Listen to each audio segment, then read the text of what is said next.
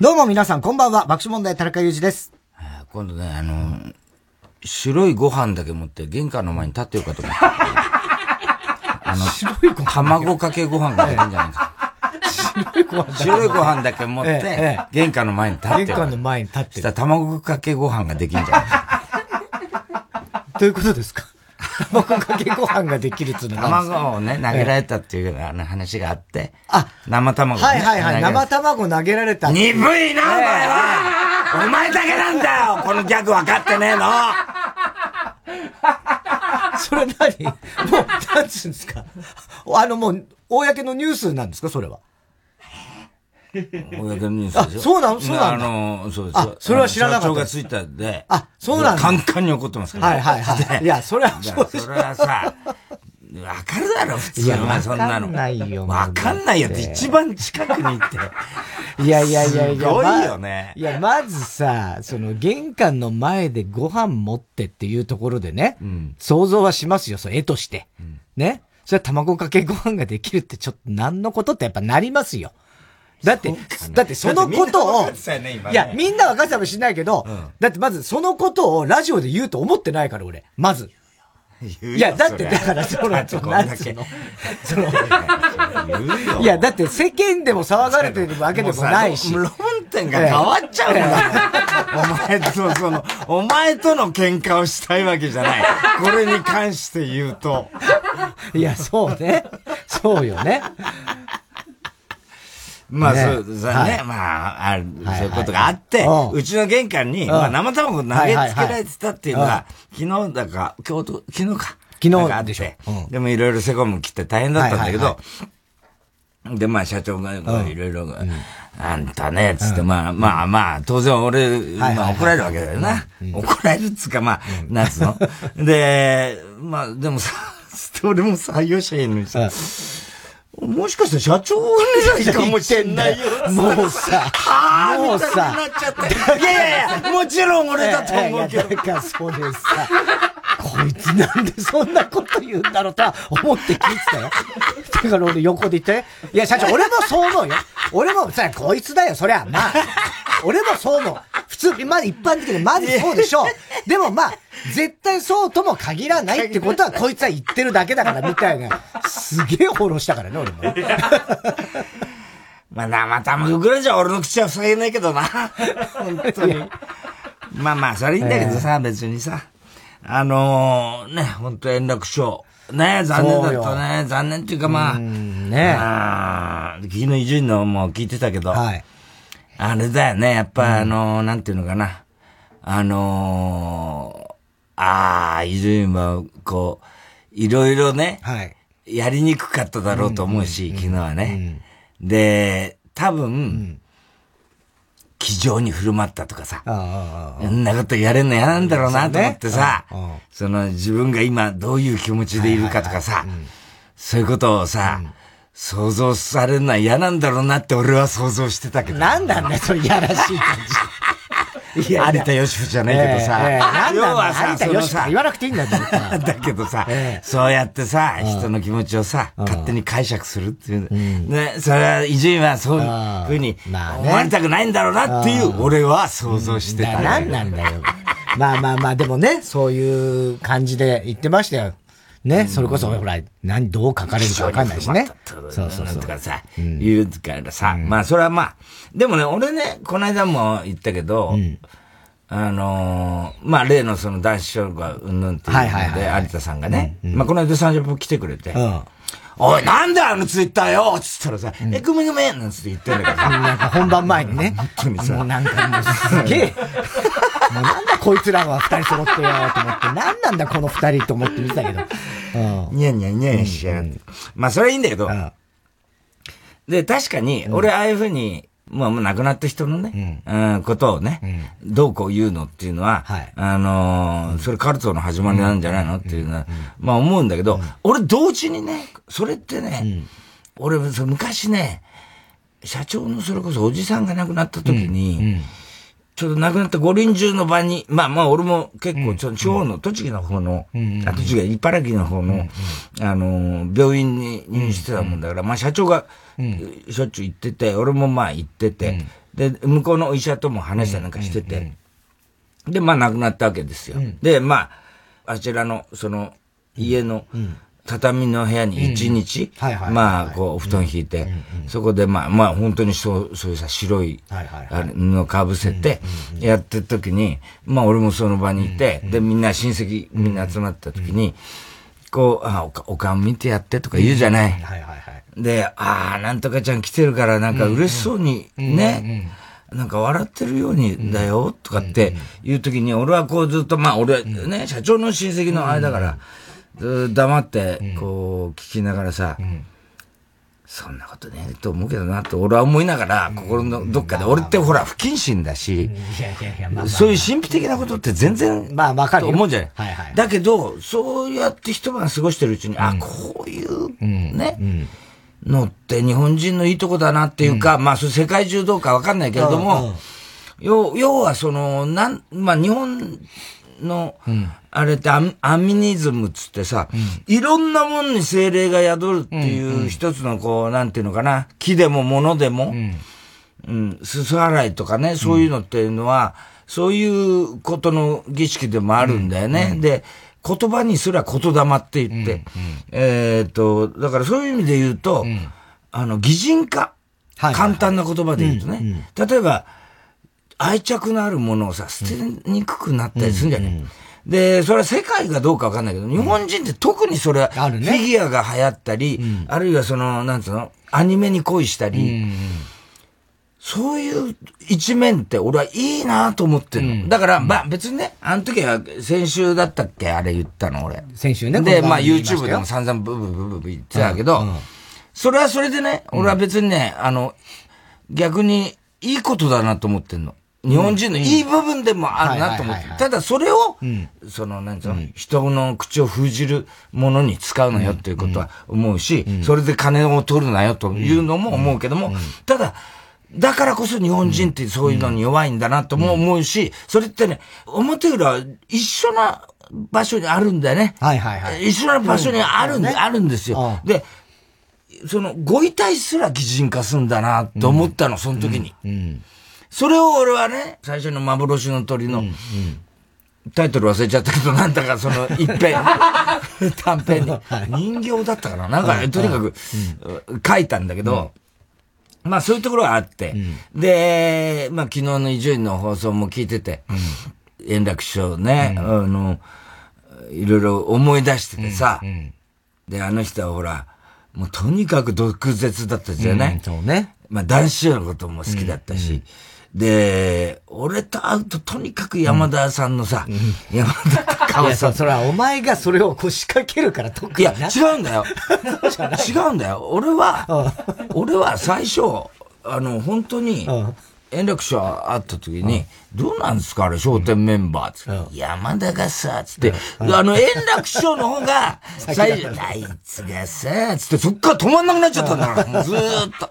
で、それで俺がゲラゲラ笑って聞くもんだから、円楽師匠、俺が会うたんびに、おた、こないだ山田がさ、もういいですよ、師匠って、こっちが言うぐらいだったんだから。で、そういう、あれを、のこととか思い出したり、まあでも本当に、伊集院の気持ちをこう、うん、別に俺がね、勘ぐってどこ言う筋合いはないんだけど、うん、まあ豚元気ねえなと思ったり、思ったりもしたけど、まあでも豚にしては元気ねえなと思ったりもしたけど、だけど、なんていうのかな、あのー、親子会というか、その、二人会ね。あれは、まあ、伊集院が呼んでくれたんだと思うんだけど、俺らは本当にね、うん、まあ結局あれ最後になっちゃって、も、もっとやるはずだったけど、うん。うん、結局ね、最初で最後になっちゃったそうですけど、ね、あそこで漫才やらせてもらえたことってのは伊集院に感謝だし、本当光栄だったね。うん、そうだね。今、つくづく思うね。ね。で、あの時の、俺らが読売ホールにさ、読売ホールってあのね、うん、楽屋の袖に出て、裏側のエレベーターがあるんですよ。エレベーターでさ、ねうん、パッて出たらさ、ちょうど伊集院と、円楽師匠がもう、あの、袖にいて、はいはい、出番直前だったんだよね、袖で。パッて開いた瞬間、円楽師匠が俺の顔見て、こないだ山田がさ、言ってたから、いやいや、師匠出番でしょ、つって。スイッチが入っちゃう。山田スイッチがあるんだよね、なんかね。お前の顔、ね。笑ってさ、うん、こないだ山田が、つって。ね、言うからさ、もうおかしくてさ。でも、あの時にこう、俺も、散々円楽、あの、円楽師匠の不倫ネタで。ああ、ね。はいはい。散々やってさ、伊集院やりにく、なんか袖で、師匠と二人で見てて、もう笑うに笑えなくて、やりにくかったって言ってたけど、まあでも、なんつうのかな。あの時を本当に、あ、伊集院は、ね、一回ほら、円楽師匠下で、門下にいて、それでそっから飛び出して、勝手なことして、うん、でも、もう一回っていうね、はい、竹内さんのあれ一言から始まってさ、うん、やってさ、ああ、で、死神やったじゃない、うん、あの時に思ったのは、うん、ああ、親孝行、うん、できてよかったなっていうのは今も思うけど、あいつは親孝行だったなと思うね。うん。そうだね。で、それは本当に、なんていうのかね、俺も伊集院もよく話すんだけど、うん。あの、親不幸なんだよ、俺、俺も伊集院も。要するに実の親に対して。ね。うん、だから、なんで肉親にはそういう、あれができないのかっていうのは思うけど、でも、まあ、あいつのご両親まだね、ご健在だと思いますが、あの、俺なんかね、両親も死んだけど、結局死ぬまで親孝行できなかったし、死んでからも親不孝してるしね。だからそういう意味で言うと、ああ、伊集院親孝行できてよかったなっていうのはね、別にね、あの、普通に思うね。うん。うん、あの、な、あの、真面目な話じゃなくね。いや、真面目な話でいいじゃねえか。別に。いいだろ、別に。だあの時見てて、うん、ああ、円楽師匠すっごく楽しそうだったし。もう、それは本当二人とも幸せそうだったね。本当にね、あの、うん、あ人の孝行をする姿はみんないいもんだなと思ったし、だから、だ、なんなんだね、あの師匠という存在。うん俺らほら、師匠いないから。ないからね。わかんないけれども、うん、なんか特別なんだろうね。ね。特別なんだろうし、うん、例えば俺らにとってはさ、まあリーダーとかさ、うん、まあ男子師匠も、あのー、尊敬する人、仰ぐ人だけど、まあそれは俺が師匠と呼んだら、それお弟子さんに申し訳ないから、それ言わないけども、男子師匠とか、あと高田先生とかさ、言ってみれば、まあ師匠みたいなふうにあの、こっちが勝手に思ってる人ってはいるけど、やっぱり親孝行しなきゃいけないっていうか、うんうん、もう思うしね。だけど、そういう人にはさ、ほら、なんかさ、自分の家、親には言えないこと言えたりもするっていうかさ、あの、なんつうの、男子師匠にさ、いや、師匠、そんなこと言わないでくださいよ、とかって、うん、へなんかさ、もう師匠はだ、もう俺は死ぬとかなんか言ってる時もさ、うちの親そう言っててもさ、そんな風には優しい言葉かけられなかったりするんだけど。うん、でも俺が思ってるそんな、そういう関係よりもっと密な、うん、ね、伊集院にとっての、その、円楽師匠は、ね、円楽師匠は、そうだっただろうし、それはおそらく円楽師匠にとっての、先代の円楽師匠がそうだったのを見てって、うん、そうね、なったんだろうしね。だから、あどういう存在なんだろうなって、俺ら、まあ、お前は俺の弟子だけど。弟子じゃねえ。弟子じゃねえよ。ね。一回も弟子になったことないから。それじゃないでしょ俺は思ってるいやいや。それはちょっと考え直した方がいいよ。師匠と弟子ではないじゃん。別に。違うの？俺が弟子にしてくださいとか言ったこともないでしょ？結構よしえみたいな関係だよ。結構よしえみたいな関係じゃないです。全然。ええ。全然違いますから。違うんですか？はい。あそこは本当そうね。年も離れていたしね。本当天才ですよ、吉江師匠がね。吉江師匠も、あの、一回、二回ぐらいか。やっぱ正月ね。会いましたけどね。ファンですって言ってくれたの嬉しかったね。だからまあ、そういう意味で言うと、なんか、早く豚にも元気になってほしいなと思って。ブヒブヒ昨日言ってなかったからさ。いや、言わねえだろ。心配しちゃってさ。ブヒブヒは常に言ってないんだよ。あと、だから、猪木さんだよね。猪木さんね。同じ日だもんね。ねえ、本当に。驚いたよ。で、やっぱり猪木さんもう俺はやっぱり2回ぐらいしか会ってお会いしてないんだけど、最初に会ったのは太田総理なんだよ。ああ、そっか。太田総理いらっしゃった猪木さん来たんだよ。あ、何の会で来たのかな、うん、まあ、スペシャルだと思うけど、うんうん、で、よ、まあ、ぎ要要はその、うんうん、なんつうの、議員として、うんうん、あの、こっちの偽国会の議員として、うんはいはい、で、猪木さん来て、あの時テリーさんもいて、で、俺、事前にスタッフから、あの、猪木さんといえばもう闘魂注入じゃん。はいはいはいはい、で、スタッフがさ、お父さん、あの、闘魂注入最後、うん、あの、やってもらって、って言うからさ、いや、俺絶対嫌だっつったの。俺、俺本当に嫌だって、ね。あれ、俺だって首の骨折れるかもしれないし、俺、俺の頭の中には、あの昔のあの予備構成が、あったね。あの腹、腹殴った。腹殴ったら、思わず手が出た。あれが怖くて、俺の、俺映像。すごかったよ。すごかったね、あれね。すごかった。今回も、その映像流れてましたニュースで。改めて見たけど、すごかった。すごいよね。もっとすごいのその浪人生が、普通にしてんの、ありがとうございますってやってる。ありがとうございます。こいつ強えなと思ったぐらい。だけどあれ、別にあ、あ。れ、あの時って闘魂注入はさ、まださ、その、や、やってないよね、おそらく。あれから始まったぐらいだよね。ちょっとこう。思わず手が出たって感じなんだよね、慣れてなかったんでね、慣れてなかったっつうかさ、やるつもりなかったはずなのに、予備コースがお腹殴らしていいですかみたいなノリだったんだよな。あれ確か正月かなんかの、大晦日かなんかの。あ、そうなのかな。あの、あの、受験生にはお正月も大晦日もありませんみたいな中継のやつだったと思うんだけど、で、バンって殴ったらさ、思わずパーンってさ、すごい怖いと思って、俺あれ見てたからさ、生で。強い感じだったよね。あ、この人ダメだと思って。いや、俺本当思ったのよ、あの時。で、そっから闘魂注入が流行ったじゃない。流行ったね。みんなよくやるなと思ってた、見てたらね、したらさ、うちのゲスト、ゲストに来るっつうから、で、おじさんね、一つ最後、猪木さんから闘魂注入さ、してもらってくださいよ、って言うから、絶対嫌だっって。絶対嫌だよ、俺は、つって。ね。そこも痛いし、そんな俺、いいよ、つって言って、やんないっつって言い張ったの。したら本番でさ、で、本当にやらない予定だったのに、で、別の誰かが、お笑いがやったと思うんだけど、そしたらさ、テリーさんがさ、それ太田総理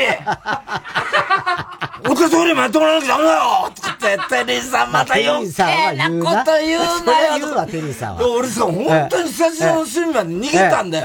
やだやだ、絶対だってこの人、絶対加減知らないもんとか言いながらさ、何が、さ、テリーさんに捕まって、もう破壊締めにされてさ、やめろーとかなって言って、やったの。ね？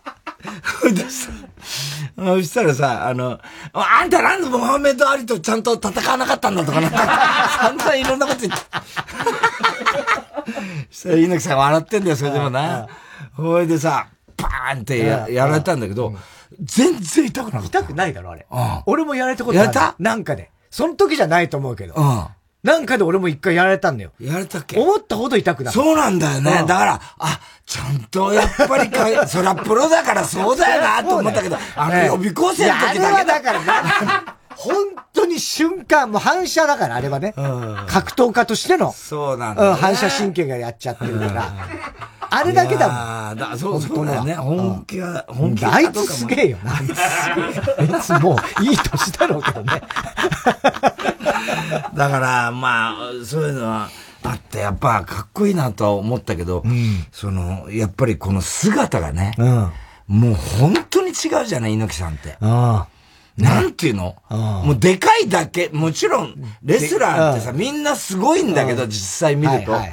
でも、猪木さんのあのスーツでさ、赤い、あれ、マフラーみたいなさ、いるあの姿がさ、もう、本当に別次元のさ、すごいよね。人じゃん。あれ、あの人とかさ、あと、長島さんもそうだけど、本当になんていうのかね、オーラっていう簡単な言葉じゃ済まないぐらいの、なん存在としてさ、もう、もう、なんか架空のものに見えるんだよね、目の前にいても。本当そういう感じ。ね？で、俺、一回よく覚えてるのは、教育白書に猪木さん来たんですよ、教育白書って。俺と、俺らと。フジテレビでね、あの、たまにやってた。生放送で、たけしさんと、俺らでやってた、まあ、石原慎太郎さんとか、久米さんとか呼んで、やってた。まあまあ、小倉さんもね、まあ、それで一応、なんか小倉さんの変な感じになっちゃったんだけど。ね、変な感じ。お前が変な感じなことを言ったやつだろ で、あの何回かやったうちの一回に、猪木さん来たんだよ。そうだっけ？覚えてないか？ああ。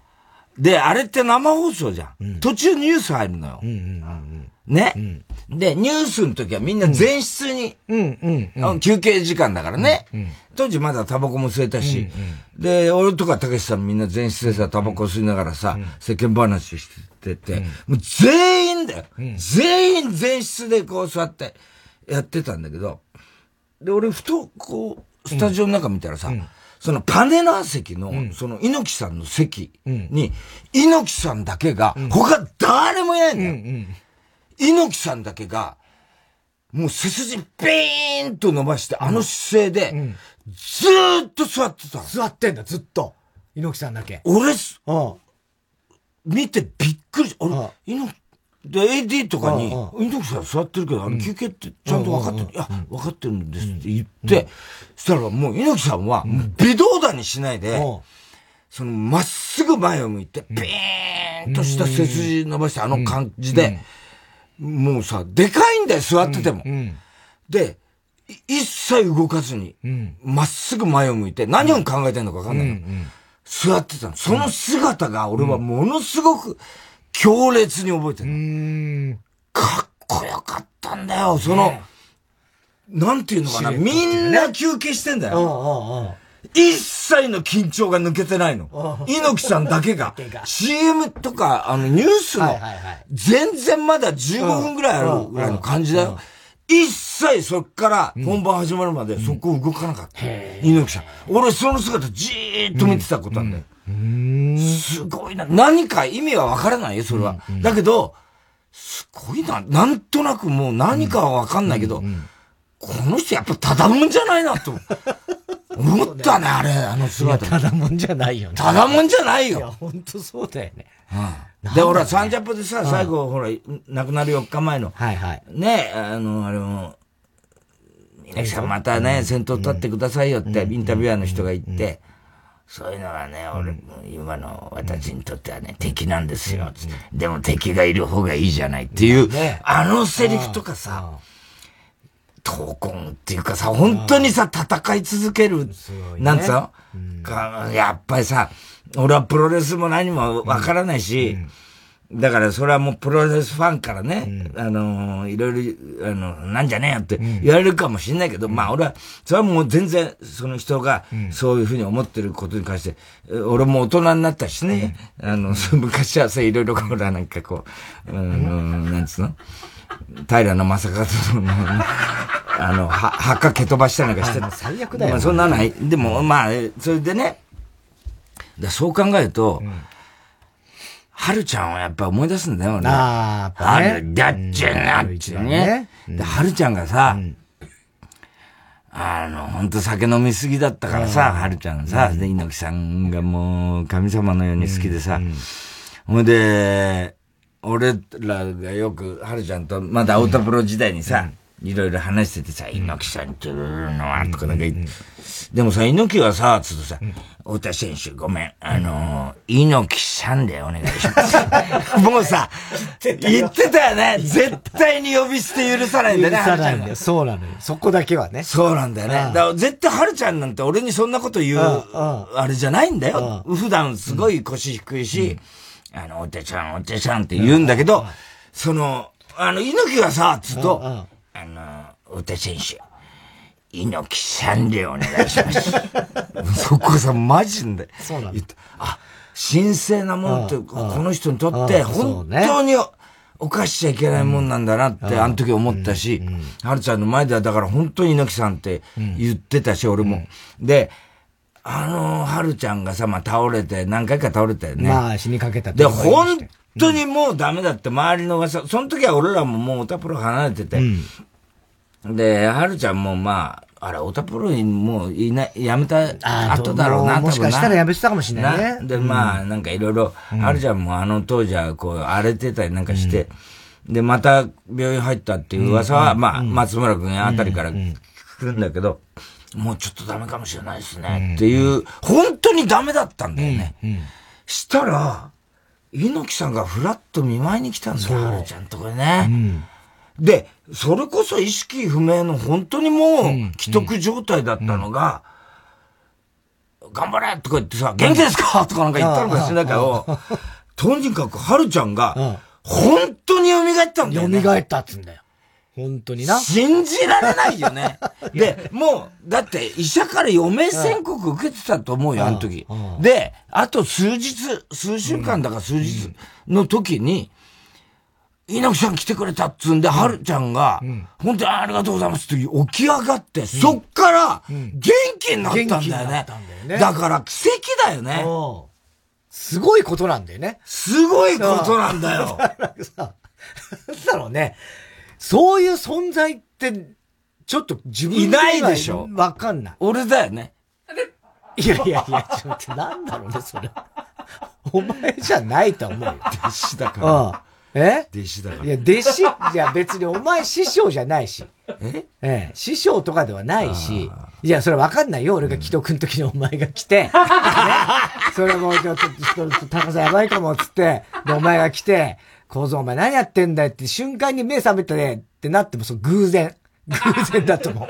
そ うたまたま、キスしたら。ええ。だからそう、うえーって言いながら起きたとしても、まあね、だから、ちょっと違うと思うよ。そういう意味で言うと神様っていうかさ、うん、神のような存在、うん、っていうのは、はるちゃんにとっても、うん、あるいはその移住にとっても、うん、なんつうの、あの、そういう人って我々にはちょっと想像つかないじゃない？うん、そうね。ね。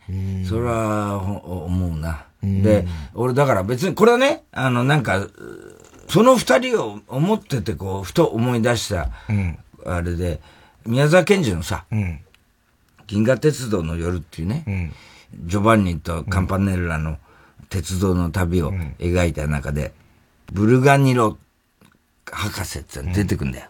で、これ別にね、統一教会云々の話とはまた全然別よ。別だけど、だそうそう言わないとほら、またいろいろなんか、あの、憶測が呼ぶからさ、全然そういうこととは別だけど、そのブルガニロ博士が、その、みんながね、命名、自分の神様が本当の神様だと。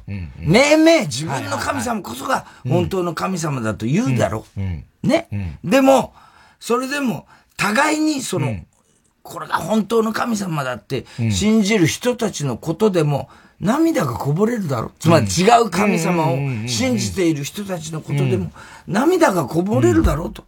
で、それから、その、僕たちの心がいいとか悪いとかさ、議論になるだろう、で、結局答えは出ないだろうって言うんだよ。言うセリフが。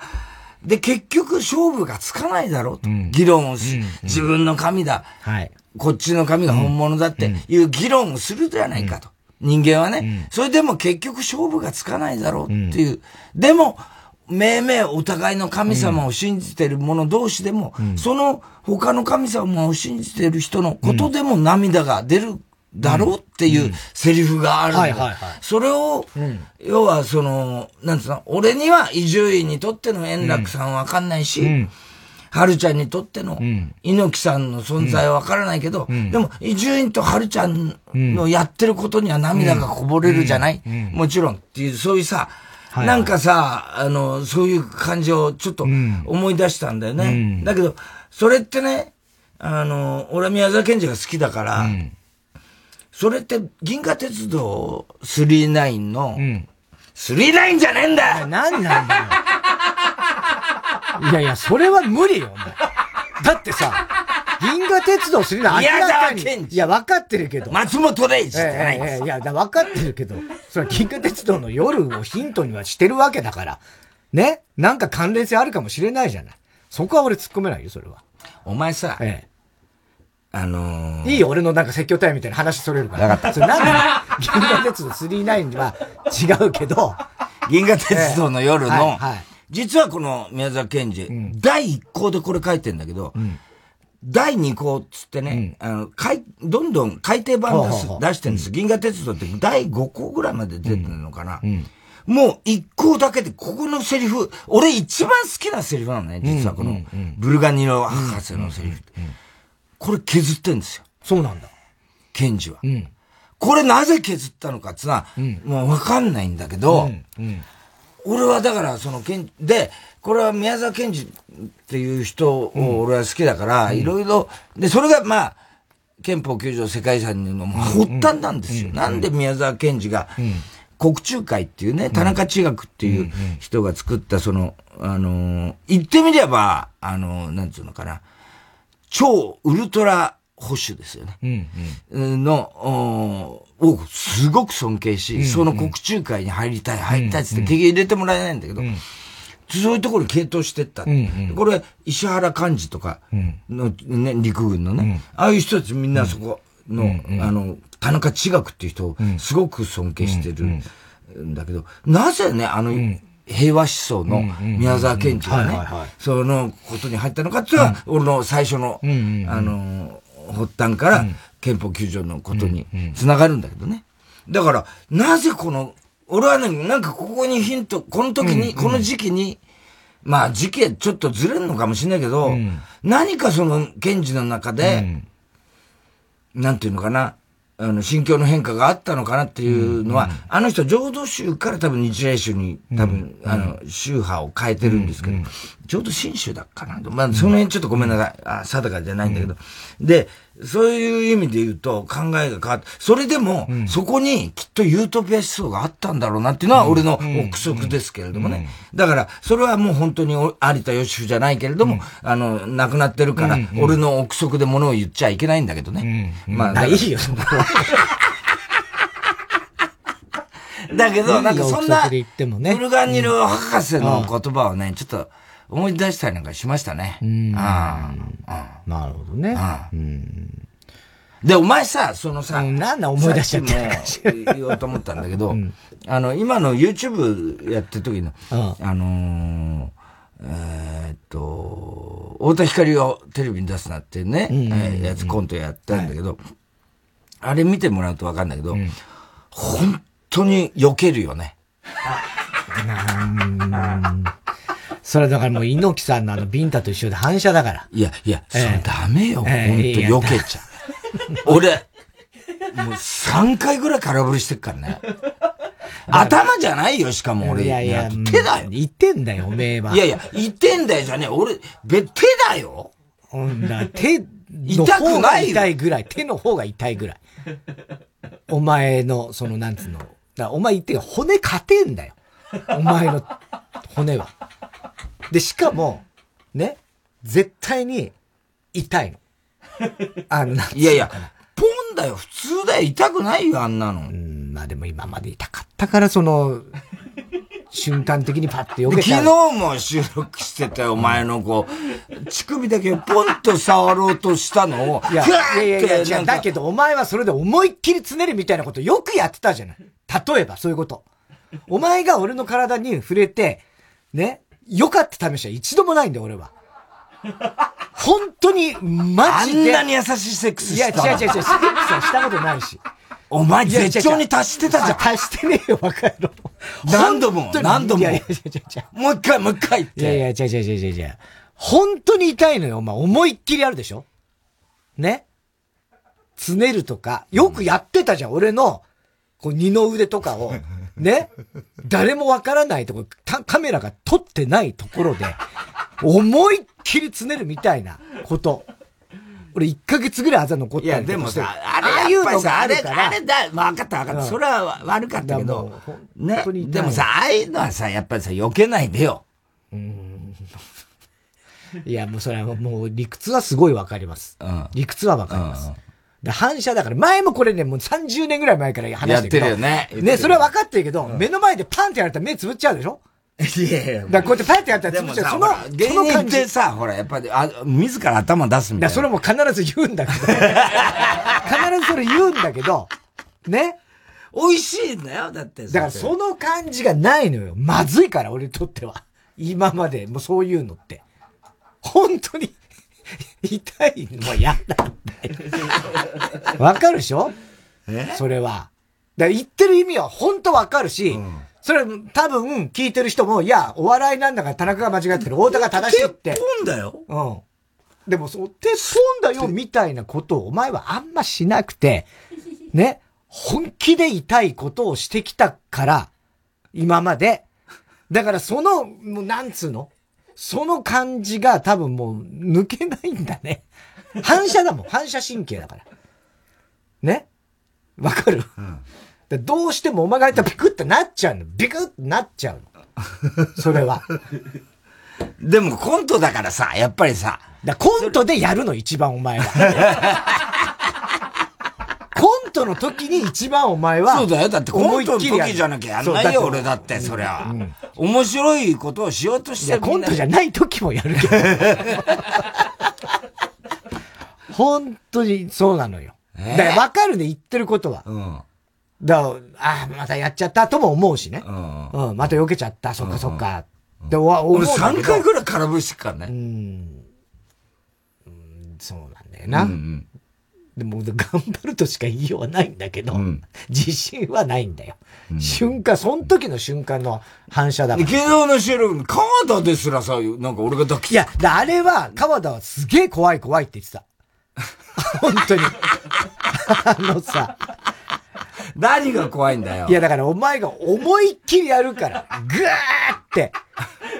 昨日のやったコントでね、川田に、あのー、思いっきり太田さんがこう抱きついて、すげえきつく、ぐーってやるっていうのがあるんですよ。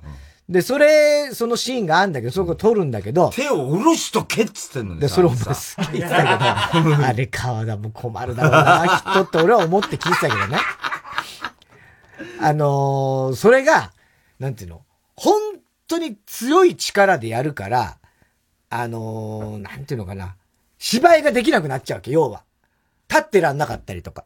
だから、うん、立ってらん、立ってる必要ないのよ。俺倒そうとしてんだから。うん、だから、でもさ、うん、人は倒れるときには手をつかないと怖いから。うん。だから、両手を離しとけって言ってるわけよ。じゃじゃじゃ、お前はその手をギュッてやらないいや、違う違う違う違う。と内側だよ。まあでも、だからそのグワーって来るから、うん、どうしてもそのお前を押し返したくなったりするわけでしょ、うん、なんでだよ。コントだよ。いや、だからコントでも、うん、コントだから普通は、ね、それこそ猪木さんのビンタじゃないけど、痛くなくやるだろうとかさ、そういうのがあんだけど。うん、俺でもその時はちゃんと、猪木さんの時はちゃんと顔出したよ、俺。最終的には観念して。それだって痛いだろうとは思ってたけど。だけど。それそうじゃないと絵にならないもんだって。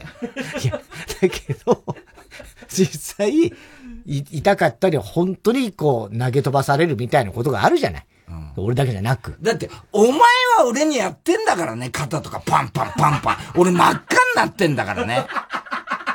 言っとくけど。うん、まあ、それはだから、お前が言っても聞かねえから、ボケを続けるから、やめろって言っても、やめろって。それは漫才だろ、えいや、そうだけど、やめなさいってもう言うなっつっても、もうすげえ、さらに。本気で言ってるってこと、えー、やめなさいって本気で言ってるってこと？俺肩真っ赤なんですけど。しかももうよろけて、フレームから外れることすらあるよね、俺。いや、そうね。お前も相当思いっきり言ってるからね、言っとくけど、あの時。いや、だから そうだよな。うん。でもその加減がどうしてもできないんだよね、俺ね。どういうこと？その加減ができないって、どういうこと、うん、俺に言ってたことの、そのまんまお前がやって、うん、言ってるってこと？まあそうだな。うん。だから、あのー、は？何それ？自分はいいんだ。自分はやりたい放題。やりたい放題ってことでもないんだけどね。うん、やりたいわけでもないんだけど、うん、あの、どうしてもそこはエスカレートしちゃうんですよ。ひどいよ、今の言い草。うん、俺に散々言っといて。いや、だけど、仮にお前が避けても俺は別に避けるなとは言えないよ。いや、そんなことで別に納得できないです。俺、そんなことで、だってこれ避けたくないもんだって。避けたら全然面白くないから。そうね。お前、避けてもいいよって言われても、俺それで納得できません。俺避けないから。えー、まあでもお前避けたとしたらもう一回確かに追っかけてってやるだろうな。避けてんじゃねえってまたさらに行くんだろうけどな。そりゃな。もう暴君だよ、うん、さあ、それではそろそろ参りましょう。火曜ジャンク。爆笑問題カーボー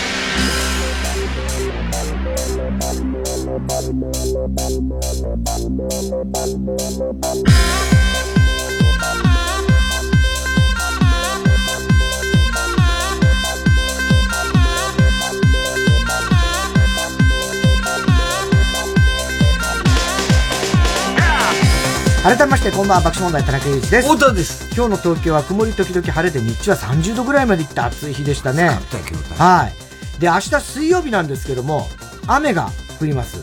で、降り始めが朝の気温がでももう24度ぐらいなんですけども、そっから昼になっても上がるどころか下がっていくという。明日寒いんだ。寒いんですよ。しかももう20度下手すら下回るかもしれない。時間によっては。だそうなると今日より10度ぐらい低いかもしれない。あるいは10度以上低いこともあり得るということでね。あのー、一気に秋が深まるぐらいの感じになると思いますので。えで、木曜、金曜日も寒い日が、ちょっとここ何日か、これからね、続きますので、えー、天気も悪くて気温も低いということでございます。えー、今日も紹介したハガキメールの方には、オリジナルステッカー、特に印象に残った1名の方には番組特製のクラファイルを差し上げます。火曜ジャン爆笑問題カーボーイ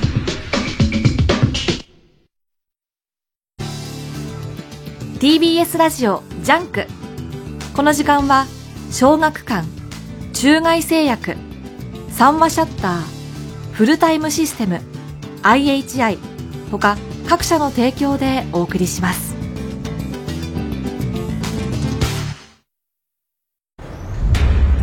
あのゴルゴ13が認める銃を作る職人はデーブです。宇宙空間での弾道さえ操る職人とは？デーブです。あなたのお名前は？デーブ・スペ、あ、ガンスミス・デーブです。ゴルゴ13スピンオフガンスミス・デイブコミックス発売中。小学館。中外製薬学園。実はずっと片思いしていた女性から告白されまして、お互い引き付け合う。これも万有引力でしょうか？それはまさに、引力だね。教授、ごめんなさい。熊川哲也が送る最高傑作、衝撃の感動が再び。TBS ラジオ公演、大和ハウスプレゼンツ、熊川哲也競馬レーカンパニー、クレオパトラ。10月26日から30日まで、文化村オーチャードホールで開催。詳しくは、競馬レーカンパニーホームページまで。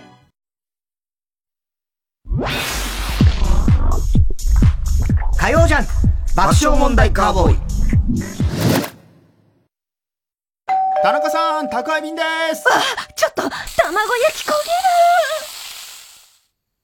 げる。クリーニングをお届けに参りました。頼んでたんだった。今お風呂入ってるのに。もう全然受け取れない。そんなあなたにフルタイムロッカー24時間いつでも荷物の受け渡しができるだけでなくクリーニングや宅配物の集荷発送などさまざまなサービスが利用いただけます。マンション賃貸アパートはもちろんオフィスや学校お店にも設置可能。早くうちのマンションにもフルタイムロッカー入れて。フルタイムロッカーで検索。三井住友信託銀行主催 TBS ラジオ公演「私遺産」忘れられない人残しておきたいもの守り続けたいことあなたが誰かに伝え残したい人、物、ことを400字でご応募ください。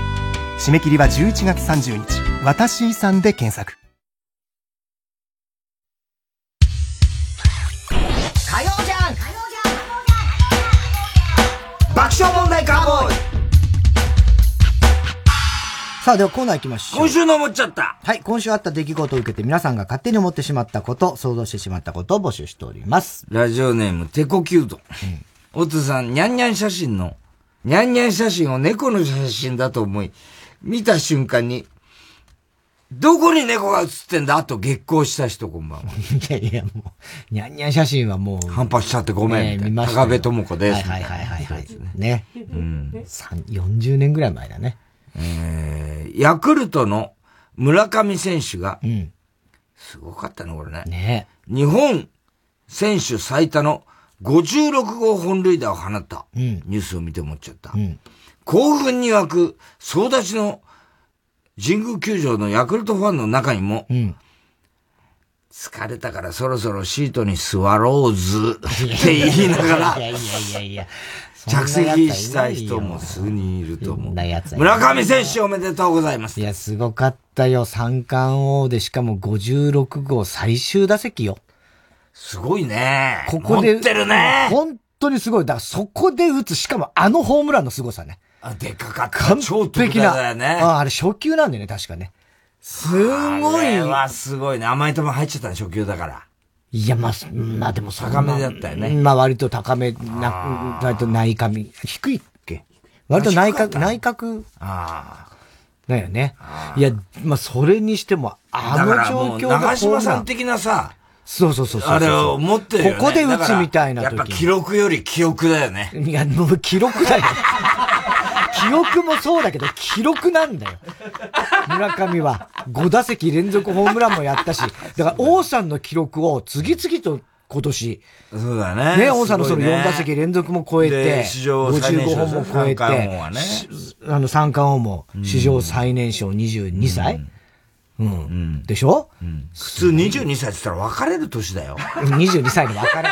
ねはい。懐かしいけど。で、落合さんに、なんかインタビューで、22歳ってこう、この若さどうですか ?22 歳で三冠王って言ったら、俺だって22歳ってまだ社会人だもん。つって、落合さんは。それもすごいよね。落合はまだだから社会人。プロボーラー目指したのかな、あの人ね。そうそう。本当にさ、どういうことなんだよ。えー、ラジオネーム、キャンタマオ。うん太田さん、奥さんの化粧水が切れそうになって、パパさん、予備を買ってなかったの怒られることを恐れて、自分のカウパーを補充した人。何言ってんだよ、もう本当に。いい加減にしろよ、もう。トベトになっちゃう。やめろ、本当に。えー、ファミリーマートがフォーク廃止のニュースを見て思っちゃった。はい。村田長治がファミマに行ってパスタと缶ビールを買うときに店員にフォークはダメなんです。すいませんと言われて、からかわれたと思うよ。ぶち切れた村田長寿は、わしの殿下の方と馬鹿にするとは許せんと、まさかりの体勢で振りかぶり店員を突きそばそうとした。しかし、例の件でアンガーマネジメントを学んだ村田長治は、まさかりの体勢で6秒間静止し、ふと我に返り、店員の目の前で人差し指と中指2本で缶ビールを挟み、潰す。なんだこりゃ。なんだこれはよ。村田ジョージさんね。ね頑張ってほしいですよね、本当にね。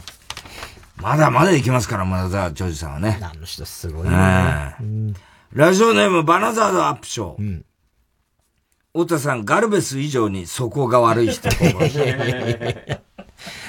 かしいな、それも。ガルベス悪かったね。長島さんが坊主にしたからね。ああ、そうだっけそう。あれとの後そうそう、あの、だから、ガルベスが怒って審判にボールを投げたのよ。ね？ひどいよな、ガルベス。ひどいんだよ、それで。それで長嶋さんが、あの、坊主頭になったんだから。えー、そうそう、この間さ、うん、生卵の事件あったじゃん、で、セコムの人が来ててさ、で、社長がさ、うん生卵投げるってのは、外国の政治家とかはよく聞くけど、みたいなことって言ったら、そのセコムの人がさ、あの、僕ずっと福岡なんですけど、あの、昔王さんに生卵それで俺もずっと黙って聞いてたんで、あれひどかったなって 俺許せない、あれはとかって。あの時起こしたもんね。大英のファンがね、当時ね。そうそう。でも次の年優勝しましたからね、セコムの人が言ってて。なんで卵ってなんでそうやって使うかね。女子テニスの伊達公子。うん。ねえ、だってさ。はい。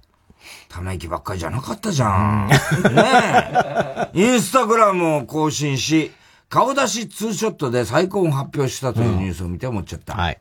もし、伊達公子が伝統芸能、南京玉すだれを披露することになったら、あ、だってあ、だってあ、だって、だって、だって、だって、だっては南京だってすだれ。だってすだれだ。すぐ掛け声でやるって。くだらねえ爆乳ネーム、老婆の子も。うん、大手さん、自宅の留守電に、ただいまマスを書いております。という発射音の音に、ご用件をお伝えくだ、いくと録音してある、爆乳電電校舎、こんばんは。電電校舎。ブラザートムを見て思っちゃった。ブラザートムって好きな星座を聞かれたら、おりょりょりょりょりょん座です と答えるという、思う。おりょりょりょん座今度もいいじゃねえかじゃん。えー、郵便番号107-8066火曜ジャンク爆笑問題カーボーイ。メールは爆笑アットマーク tbs.co.jp。今週の思っちゃったの係までお待ちしております。火曜ジャンク爆笑問題カーボーイ。僕も、みんな、18歳だったんだから。マイナビラフターナイト第8回チャンピオンライブ。TBS ラジオの冠特番をかけて若手芸人9組がネタで戦います。ええなんなこっちどういうつもりだよ！日時は10月15日土曜日。有楽町読売ホールで午後4時開演。ジャーナリズムの敗北だ！ゲストに金の国そして m 1王者錦鯉も登場。会場チケットは税込4000円。配信チケットは税込2000円でチケットピアで販売中です。詳しくは TBS ラジオのイベントページで。マイナビラフターナイト。グランドチャンピオンは！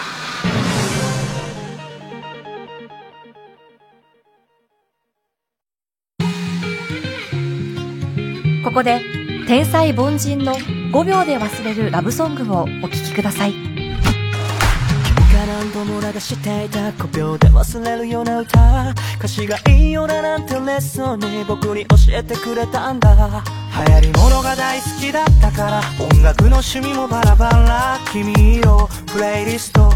僕に残した爪痕色あせてた思い出とミステイク時間が笑えるほどに奪ってく新たな生活君は何検索次は誰と並べている。ハッシュタグ男の方がめめしくて痛い君は気にしてもない絶対に。僕が嫌いな曲流れライラ全てが君のせいだから。覚えてるから二人だけのからあのメロディーさえ覚えてやし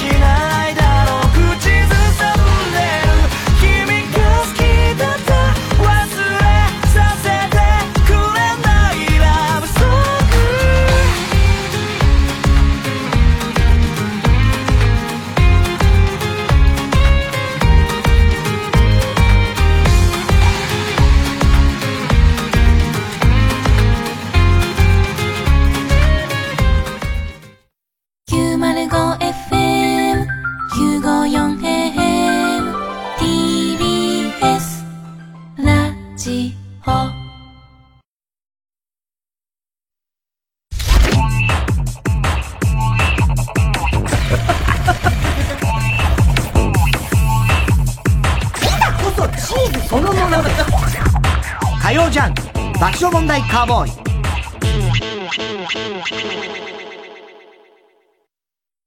例えば、大風にも負けないシャッターを作る。そのために率直な意見を交わし合う風通しの良さがあります。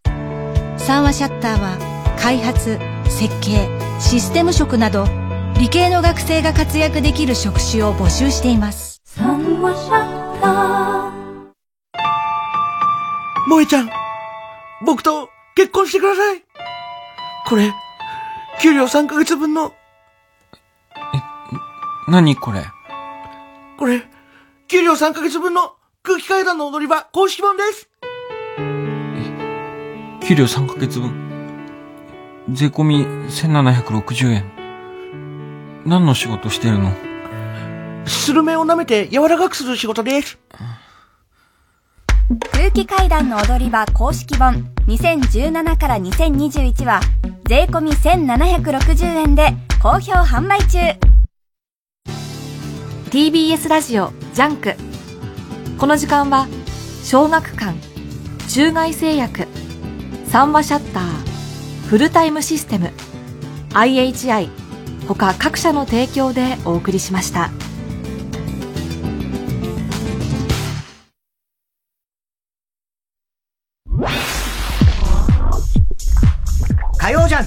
爆笑問題カーボーイ。TBS ラジオ公演サックスプレイヤー熊谷俊ジャズコンサート「ビバップエクスプレス2022」前売り完売続出の人気ジャズコンサートが12月16日有楽町会いましょうで開催。国内外で活躍する有名ミュージシャンをゲストに招き大迫力の熱い感動あふれるステージを繰り広げます。最高峰の環境で培われた本場アメリカンジャズ。音楽が生み出す新しい時代の幕開けをぜひ劇場でお聴きください。チケット好評販売中。詳しくは熊谷旬で検索。TBS ラジオ主催エンニオ・モリコーネオフィシャルコンサートセレブレーション。世界初演映画音楽の巨匠によるオリジナルのスコア。息子アンドレアの指揮。ゆかりの深いミュージシャンら総勢140名に上るフルオーケストラの生演奏で蘇ります。迫力の大スクリーンでは続夕日のガンマンニューシネマパラダイス。海の上のピアニストなどの名シーンや貴重なエンニオ本人の映像も楽しめます。最高に贅沢な感動の音楽体験。ぜひこの機会に存分にお楽しみください。11月5日6日東京国際フォーラムホール A で開催。チケットは好評販売中。詳しくはディスクガレージ050-5533-0888または TBS ラジオホームページのイベント情報まで。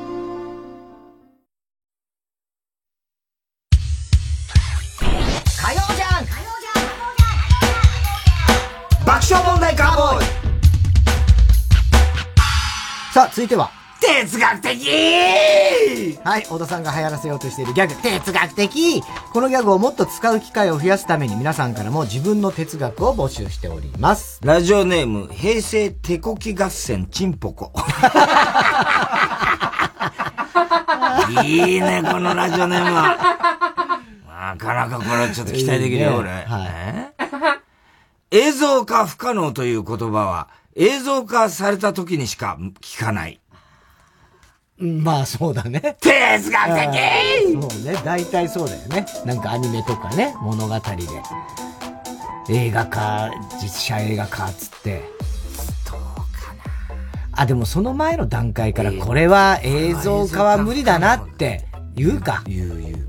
そっかそっか。結構俺そういう、なんか SF とかで。うんうんうん。ああ。映像化無理だね。ああ、言うか。小説とかのね。だから、そうではなかったってことだよね。結構言う、言う、言う。言うね。結構言うと。ね。ラジオネームはね。ラジオネーム平成手こき合戦、チンポチンポ。よかったよかった。平成手こき。平成。チンポ。言う、言う。言う。だってお前のザ・ガールとか映像化不可能だろ、あれ。本になったけどさ。ザ・ガール。いや、まあ、映像化不可能。物語じゃないからね。映像化にはならないでしょ、あれ。ラジオネーム大体和音。うん、好きな人から嫌われることと、家で聞いたことがない電子音を聞いた時が一番怖い。哲学的はあ。好きな人から嫌われること。うん。まあそう。家で聞いたことがない電子音を聞いたとき。どういうことだ聞いたことない電子音？なんだなんだ？そう、何の音だっけっていうことか。ああ、怖いね。ちょっと相当、なんか緊急事態。あ、今日のは J アラート鳴ったんでしょ？あ、て、あの、テポドじゃの、どんじゃなくて。あのそうそうそう北朝鮮ね。うんうん、そうそう。そうみたいね。うん俺全然知らない。そう、ニュースで夕方やってさ、千代田区って、なって、すごい不気味な音だった。ドゥーンみたいななんか。へえ。あ、こんな音なんだと思って。ああ。うん。わかんなきゃわか、しょうがないね。で、それでも多分まあ、いあの、あ放送も喋りの放送もあると思う。日向坂46、上村ひなのさん、爆押しネーム、ボブサップ。日本の良さを一番感じるのは、落とした財布がそのまま帰ってきたとき。哲学的。哲学的っていうのは、まあ、これはよく言われてるやつ。よく言うことだ言われてるやつ。ね。はい。そうなんだねでこんなよく言うことを書いてきたんだろう、こいつは。えそうなのよね。ええこれと電車が時間通り、聞いたよねこの話ええ電車が時間通りのこの二つですよ。日本のすごいいいとこね。あとあの、よくあの、野菜のあれもいいよね。野菜の何？田舎の方で野菜をさ、む無人。あ、無人でね？うんはいはいはいはい。あと、そのあれだよね。自動販売機が壊れないっていうね。壊されない。ああ、壊されないね。そうそう。向こうじゃもう自動販売機なんかあったら全部、すぐお金持ってかれちゃうよ、みたいな。持ってかれちゃうね。あと、ウォッシュレットね。トイレが。ウォッシュレット。それはいいよね。うんあと、畳。畳は、まあ、今はそうでもないんじゃないかな。日本の家来ても、そんな畳ない家が多くなってる。ああ、そう。まあ、だ靴を脱いで上がる。靴を脱ぐ。こととかね。あと、温泉、温泉。ああ、温泉ね。温泉もそうだけどね。あと、やっぱラーメンかな。ああ、ラーメンね。ラーメンね。あと、かっぱ寿司。寿司はさ、今ちょっと別の意味でいろいろ問題になっちゃってるからね。ラジオネーム、ポチ。確率99.9%の残りは、結構な確率で起こりやすい。ああ。哲学的まあなんか99.9%どうのこうのって言って、例えば物語とかでもそうじゃないことが起きたりとか。ああ、確かに。だから、これ本当にわかんなくなっちゃうんだよ、あの確率の、あれって。こっち側から見たら、とかさ。そうね、おっさん、あの、確率の話になるといつもこう、独特のやっぱ、あれがあるんだよね。うん。考えというか。そうそう。だって見方によって違うじゃんっていうことになっちゃうんだよね。それは末端はそうかもしれないけど、おこっち逆サイドから見て違うよとかさ。ま何度かこの話長く話したことあるけど、もうパッキッとこう、ちゃんと納得したことはないんだよね。あのー、1番目にと取る、2番目に取る、3番目に取る、3つのうちに当たりが1個みたいな時に、単純に3分の1じゃん。だだから、だからそれはね。まあそれはそうなんだけどっていう話なんだよ。だけど、俺はだから別にそれは本当に理解できないんだよね。俺の頭では。そのことが。実感みたいなそういうことです実感とか、そふ腑に落ちないっていうさ。ああまあそうだ、そうえでもそうかなって、こっちから見たら、みたいな感じになっちゃう。こっちって何なんだろう、こっちって何？逆から見たらってけど、逆ってどういうことなの？だから、99.9%の、ね、なんつうの、ことっていうのは、おきゅ99.9%起こらない。例えばね、えー起こらないっていうのが、だ今のネタと一緒だよ。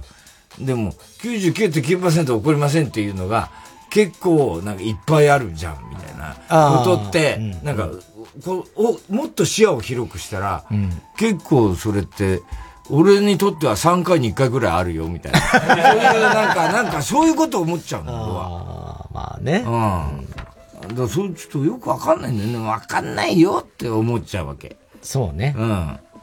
まあ99.9%ありえないみたいなのっていうのは、まあ、そのなんつうの、強調して言ってるっていうことだもんね。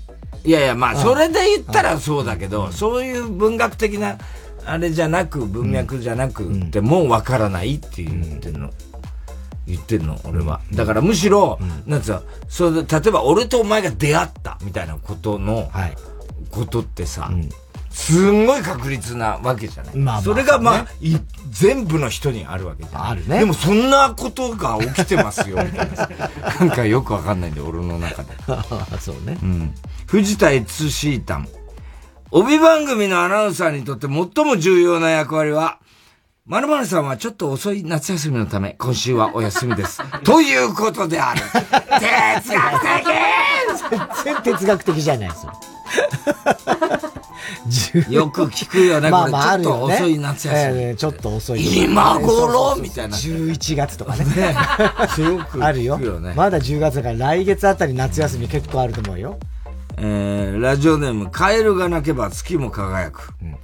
1時間考えて何度も書き直した、怒りん坊や絵本のコーナーは全く読まれないのに、適当に10秒で作ったクソサブスクのネタはよく読まれる。世の中時間をかければいいってもんじゃない、哲学的これ、まあ、あるよね不得意があんだろうなうんきっとなまあねうん。あるよね。うん。あとあの、名曲に限って本当に5分で書いたとか言うから、ね。もうあるし、よくあるよね、あれね。あるし、なんつうの、あの、詩人と長編小説とさ、得意な人違うじゃない？はいはいはいはい。卓木も一回長編書いてんだよ。石川卓木。全然相手されなかったみたいね。うん。やっぱそれぞれ向き不向きあんだね。長距離ランナーと短距離ランナーみたいな。うん、まあまあ。いいんじゃない俺の例でも。それさ、負けず嫌いだよな、お前、本当にさ。いいじゃない俺の例の方が近いんだからさ、どっちか勝とうとはしてないよ。長距離担当短距離。それはまたさ、ちょっと別物だと思うよ。長距離ランナーと短距離。まあ、確かにね、そうだけど。いいよ、分かってる。分かって何？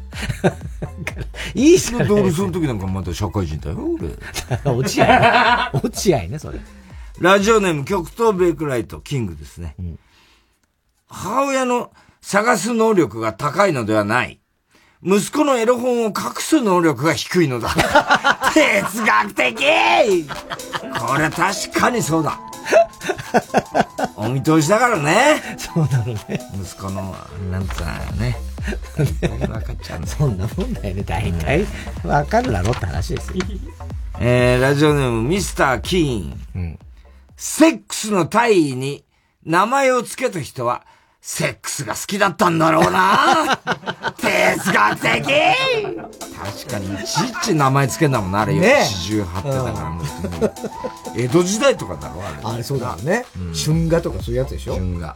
ほかけ船とかさ。ほかけ船自体を見たことない。本物も。反戦のことじゃないの？反戦のことなの、ほかけ船。あ、ほがあるやつね。あ、普通のね。あれがほかけ船か。ほかけ船の体がどういうやつかを知らない。片足上げて。片足上げて。立ってる状態でってこと？立ってんの？あれ。寝てているよな。それを松葉崩しに近いな、どっちか。知らねえよ。松葉崩しもそう、確かに、四十八点の時に、松葉崩しってよく聞くんだけど。あ、駅弁ってのはあれ、あの、監督が、最初だからね、あれ。あの、村、ぜ村西。ああうん全裸監督うん。あれ、駅弁はそうだ。江戸時代駅弁なんかまだないからさ。駅って、まあまあそうか。駅って言葉もある。電車がない電車はないよね。電車はない 電車はないね。うん、そっかそっか。えー、宛先は、郵便番号107-8066火曜ジャンク爆笑問題カーボーイ。メールは爆笑アットマーク tbs.co.jp。哲学的の係までお待ちしております。TBS ラジオ今月の推薦曲、オドフットワークスで、サマー。走る君は金木犀 I'm walking my bed 溺れるくらいに笑い出すほらダッシュダッシュダッシュに噛んだまま振り向けはしないね。砂の白泳ぐ青嫌いじゃない No, no, no. ねえ壊さないでくれよ。二人の世界を。本当は知ってるよ。でも今とした瞬間に抜ける心臓。今日の日が沈む頃まだ think about this ずっとがキききすぎ誰もないのでパタナが近所みたいにふてくされる。飛び跳ねたイルカ飲んでるよ昼から午前終わった。君の神皿してるよね前髪。初週でマイドリードマニー二人で歌い。太鼓のサビ壊さないでくれよ。二人の世界を本当は知ってるよ。でも今はビーチ様ばけふとした瞬間に抜ける心臓今日の日が沈む頃まだ think about this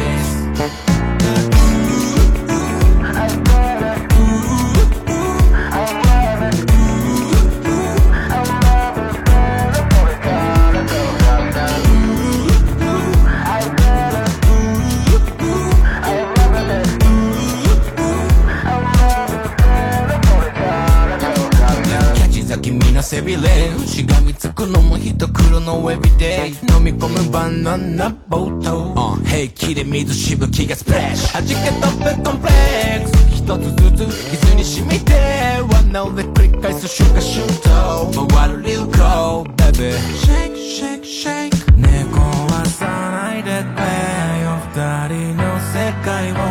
本当は知ってるよでも今はビーチ様だけふとした瞬間に抜ける心臓。今日の日が沈む頃また think about this 猫はさないでくれ。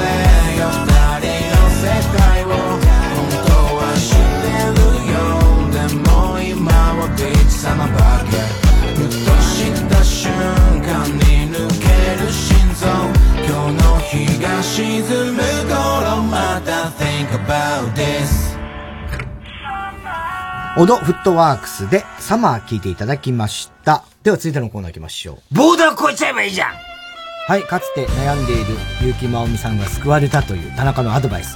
ボーダー越えちゃえばいいじゃん。このコーナーでは、ボーダー越えちゃえばいいじゃんの一言で変われたという人々のビフォーアフターを募集しております。ラジオネーム、カエルが、カエルが鳴けば、月も輝く。これさっき投げてたやつだよね。違うか。僕は今コンビニでうんちをしてんですか？トイレットペーパーが切れて困っています。便座に座ってどうしようかと一日中悩んでいたら、田中さんがトイレのドアをノックしてこんなアドバイスをくれたんです。ボーダー越えちゃえばいいじゃんその言葉を聞いたとき、人生が生きる、人間が生きる意味、人生の本当の価値、幸せとは何か、すべてを悟ることができました。人間の幸せとはお金じゃない。そう感じた僕は、財布からありとあらゆる紙を取り出し、お尻を拭きました。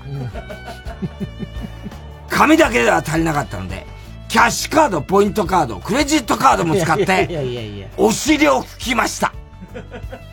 田中さんのアドバイスのおかげで、金という執着から解放され、人生を謳歌することができそうです。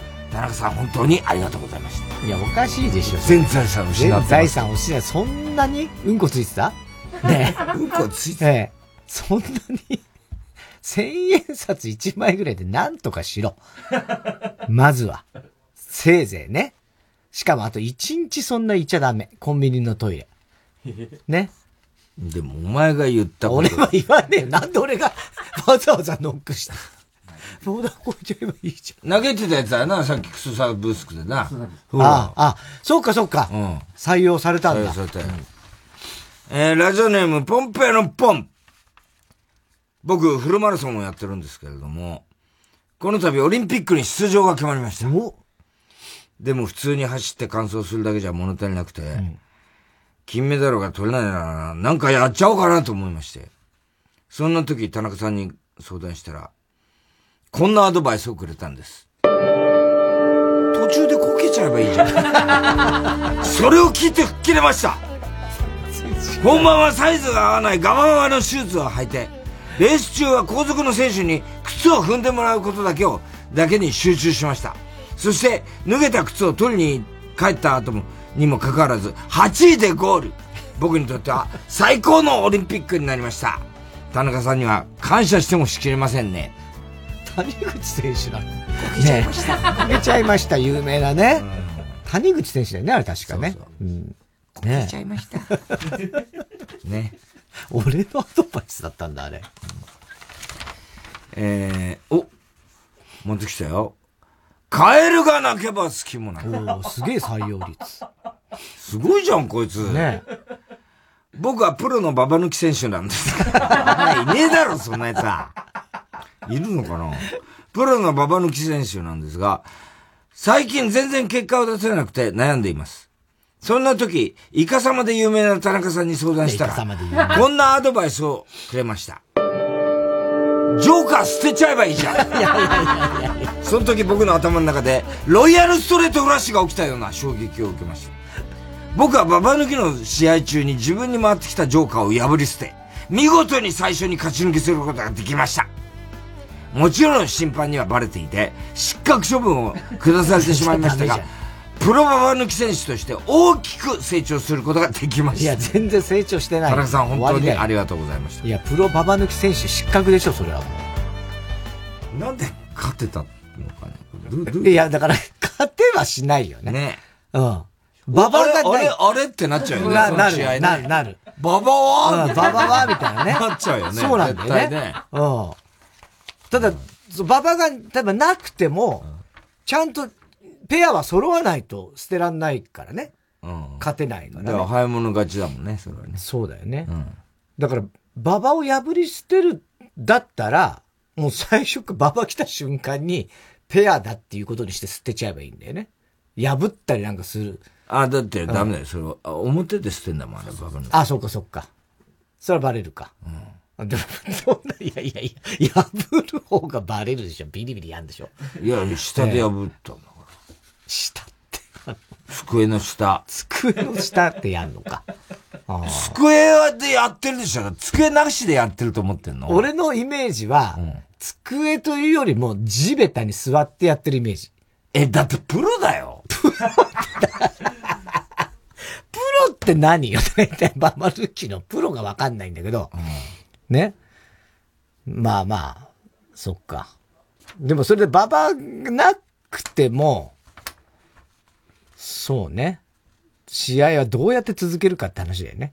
まず、ババ亡くなった瞬間に、その破った瞬間は見ても見なくても、審判がダメだよね。止めなきゃね。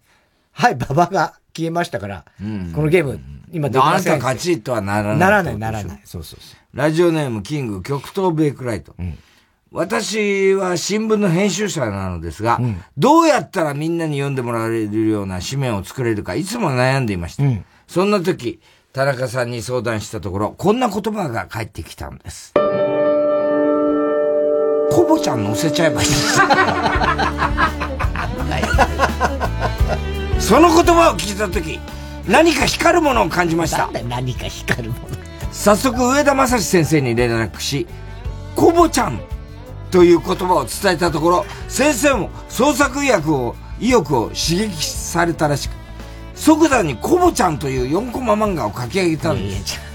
その後連載が始まったコボちゃんは大人気となり多くの人に新聞を読んでもらえることができました。田中さんには感謝して。田中さんすごいね。コボちゃん。コボちゃん。ハリーポッターも海の上産んでたね、そうこの間ね。コボちゃんも。すごいよね。うん、コボちゃんだけで上田正史になんで電話したんだ それがすごいよね。フリテン君は言わなかった。フリテン君。フリテン君まではちょっといかなかったんだろうね。刈り上げ君。うん、刈り上げ君とかね。区別はちょっとつきづらい。そっくりだからね、みんな。つけられないけどね。うんえー、ラジオネーム大体和音。私は雪舟という水墨画家なんですが、かけどもかけどもなかなかいい作品に巡り合えなくて困っていたんです。うん、その時、田中さんに相談したらこんなお言葉をくれたんです。うん、濃淡変えちゃえばいい。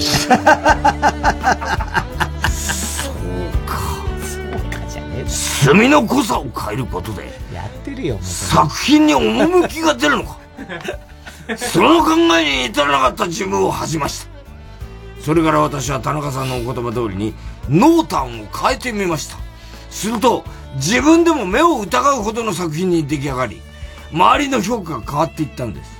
その評価を聞いて嬉しくなり、より作品に没頭した結果、自分がいつ亡くなったのかわからなくなってしまいましたが、芸術というものの奥深さを教えてくれた田中さんには、感謝しかありません。なんで途中からなんか心霊話でなっちゃって。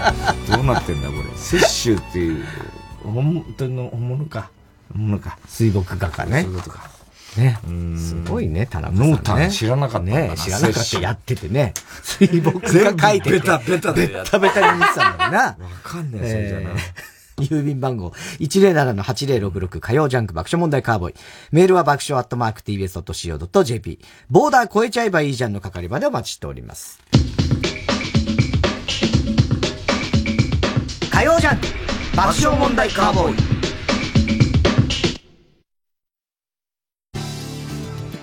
TBS ラジオジャンクこの時間は小学館中外製薬三和シャッターフルタイムシステム IHI 他各社の提供でお送りします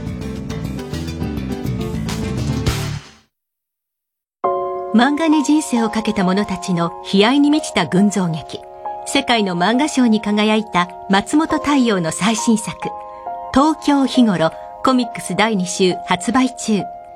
漫画はアートかビジネスか、それとも人生そのものなのか。小学館。妻よ、私はあの日の約束を忘れていません。二宮和也、北川景子。運命に翻弄されながらも、再会を願い続けた愛の実話。すぐにまた会える。映画、ラーゲリより愛を込めて、12月9日公開。あなたに会いたい。真空ジェシカの番組イベント真空ジェシカのお茶のまーちゃんのアーカイブ配信が10月10日月曜日まで延長決定しました。おはようございます。9月23日金曜日のラビチチ「ラビット!」のパロディーコーナーや夏中西さんとのトーク。リスナーとのスペシャルセッションなどいろんな企画で2時間半たっぷり楽しめます。配信チケットは税込2000円でチケットピアで販売中。詳しくは TBS ラジオのイベントページでお茶の間をマスターしたら俺真空ジェシカマジで最強になるんちゃうかな。火曜じゃん。爆笑問題カーボーイ。さあ続いては。絵本のコーナー。はい、絵本にならなそうな日常にタイトルをつけて絵本形式の文章で送ってもらうコーナーです。ラジオネーム、大体和音。一口ちょうだいみさとさん、みさとちゃんとりゅうくんは、今日も仲良くお昼ご飯を食べています。りゅうくんが食べているとんかつを見て、みさとちゃんはこう言いました。一口ちょうだいその願いを聞いたりゅうくんはこう言いました。ダメだよ。僕はこのおかずとご飯の配分を考えて食べているんだ。これでみさとちゃんが一口食べちゃったら、またご飯の配分を考えないといけないんだ。それは面倒だから嫌なんだよ。あと君は人の気持ちというものをもっと考えた方がいいよ。相手から一口ちょうだいなんて言われたら、誰だって嫌な気持ちになるだろうもし、私のこれあげるから一口ちょうだいって言われたら僕も一口あげようかなって少しは考えるよ。けど君はストレートに一口ちょうだいって言ったじゃないか。こちら側に何のメリットもないのに、一口ちょうだいなんて言わないでくれよ、すげえな。めちゃくちゃ怒ってキレられたから。二度と会わない。縁を切ろう。縁切るの？おしまい。いやいやいやいや、なんだこれ。どういうことよ。そんな切れなくたっていいしね。ねえ。でも、これは正しいよね。こんなやつとはもう、会わない方がいいと思うよ。切った方がいいね。えー、ラジオネーム、ストレンジラブ。うん。ヤギさんライン。うん。白ヤギさんから LINE が届きました。うん。黒ヤギさんは読まずに食べようとしました。しかし、スマホが硬くて、LINE はなかなか食べられません。強く噛んでいたらスマホが壊れてしまいました。仕方がないので白柳さんはスマホショップに行き、新しく買い直して、黒柳さんに LINE を送り直しました。さっきの LINE のご用事なーに？おしまい。新たな今の？今の、今の、ね。ねえ、あれだね。話ですよ。バカじゃない？ヤギさん、ラインっていうことでね。えー、スマホ食おうとすんな。えー、ラジオネーム、どうにもならんよ。うん。うんちとアンチは紙一重。なんだそれ。うんちとアンチは紙一重。なんだか他人じゃないみたい。響きもとっても似ているね。うんちは尻から出るけれど、アンチの好物、言葉尻。うんちのお色は茶だけれど、アンチはすぐさま、ちゃちゃ入れる。うまくねうんちは大便だけれども、アンチも時たまこう名乗る。僕らは世間の代弁者。うん、やっぱりとってもよく似てる。でもでも実はよく見ると、うんちとアンチは大違い。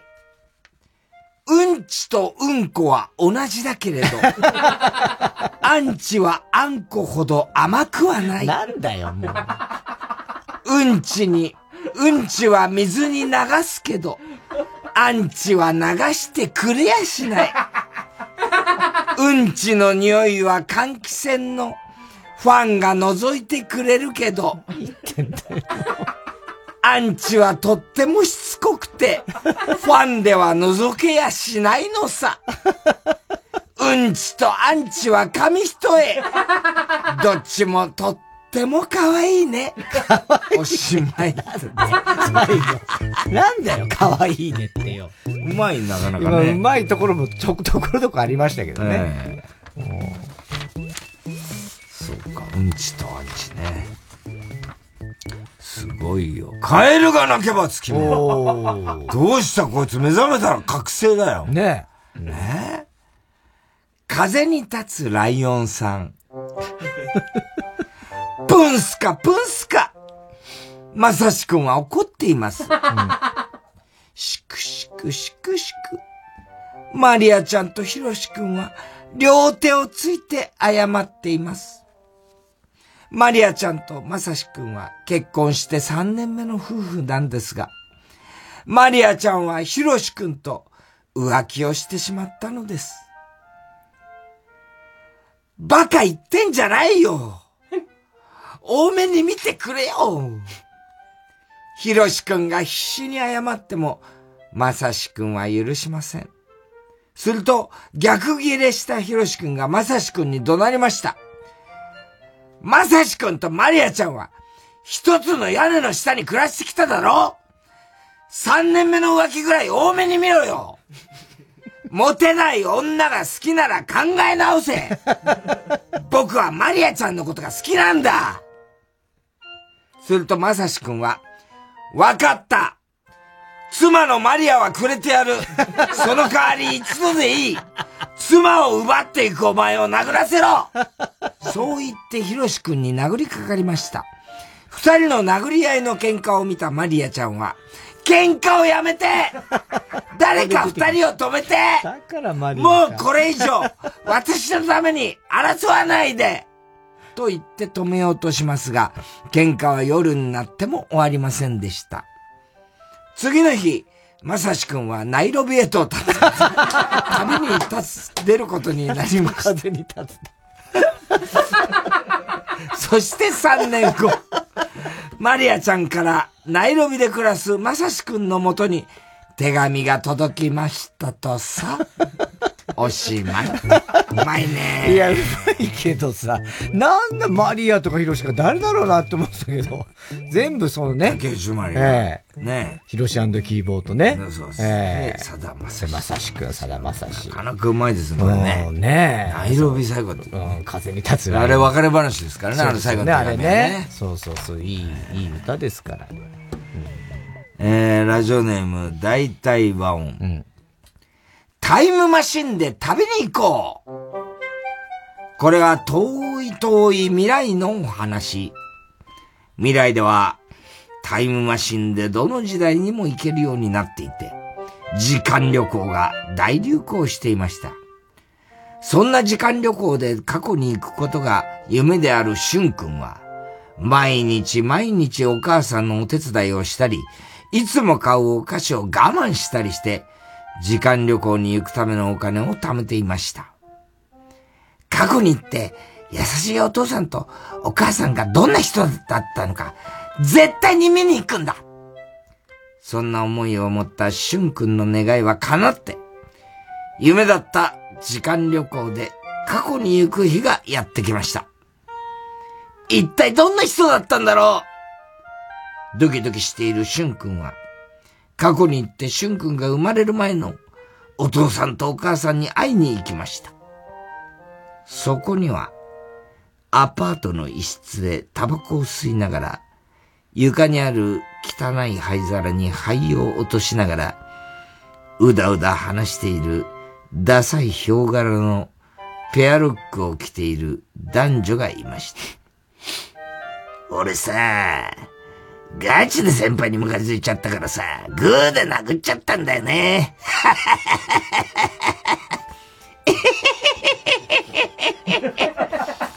うちの彼氏マジで天才なんですけど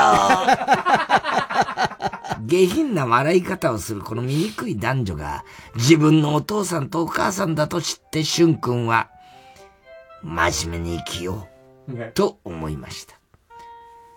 近くにいたら絶対嫌う。そんな二人が僕の親。こういうこともあんだろうな。まあね。ないんですよ。タイムマシンなんかない方がいいんだよ。えー、郵便番号107-8066火曜ジャンク爆笑問題カーボーイ。メールは爆笑アットマーク tbs.co.jp。絵本のコーナーの係までお待ちしております。火曜ジャンク爆笑問題カーボーイ。TBS ラジオ主催第5回お宝なんでも無料鑑定会。東大赤門前で40年以上の実績本郷美術骨董館の鑑定士吉村民です。ラジオをお聞きの皆様掛け軸や焼き物などお家に眠っているお宝はありませんか？10月8日の土曜日から10日月曜日までの3日間無料鑑定会を実施します。10月8日は鎌倉パークホテル。9日は東大赤門前本店。10日は宇都宮東武ホテルで開催。お近くの会場までぜひお越しください。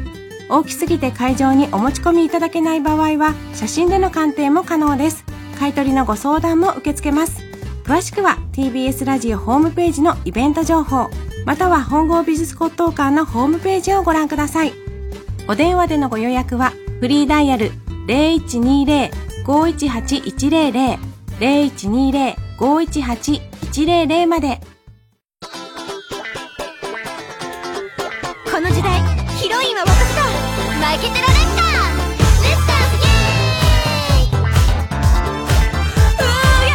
ここで BEYOOOOONDS の虎視タンタ・ターンをお聞きください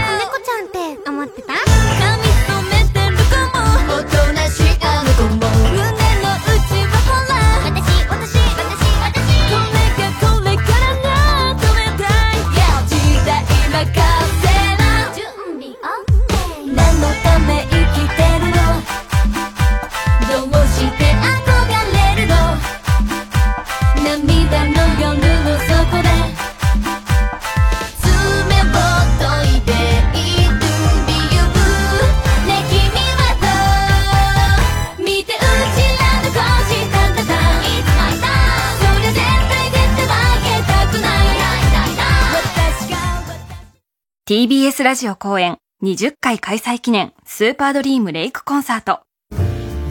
茨城県水戸駅近く千箱藩の花水木広場野外特設ステージで1日限りのジャズの祭典を開催。出演は山中千尋水野マリフロムパリスマッチソルトシュガーほか。豊かな自然の中でジャズとシティポップの融合をぜひお楽しみください。20回開催記念スーパードリームレイクコンサートは11月3日開催チケットはチケットピアで好評販売中。詳しくは TBS ラジオのホームページイベント情報まで。火曜じゃん。爆笑問題カーボーイ。さあ、続いては。怒りんぼ田中裕二はい、こんばんは、田中裕二ですから始まるいかにも田中が起こりそうな事柄を皆さんに考えてもらって、私それを私田中3段階で評価いたします。ラジオネーム伊達巻うん。こんばんは田中裕二です昔々一冊の本から始まる恋がありましたうん。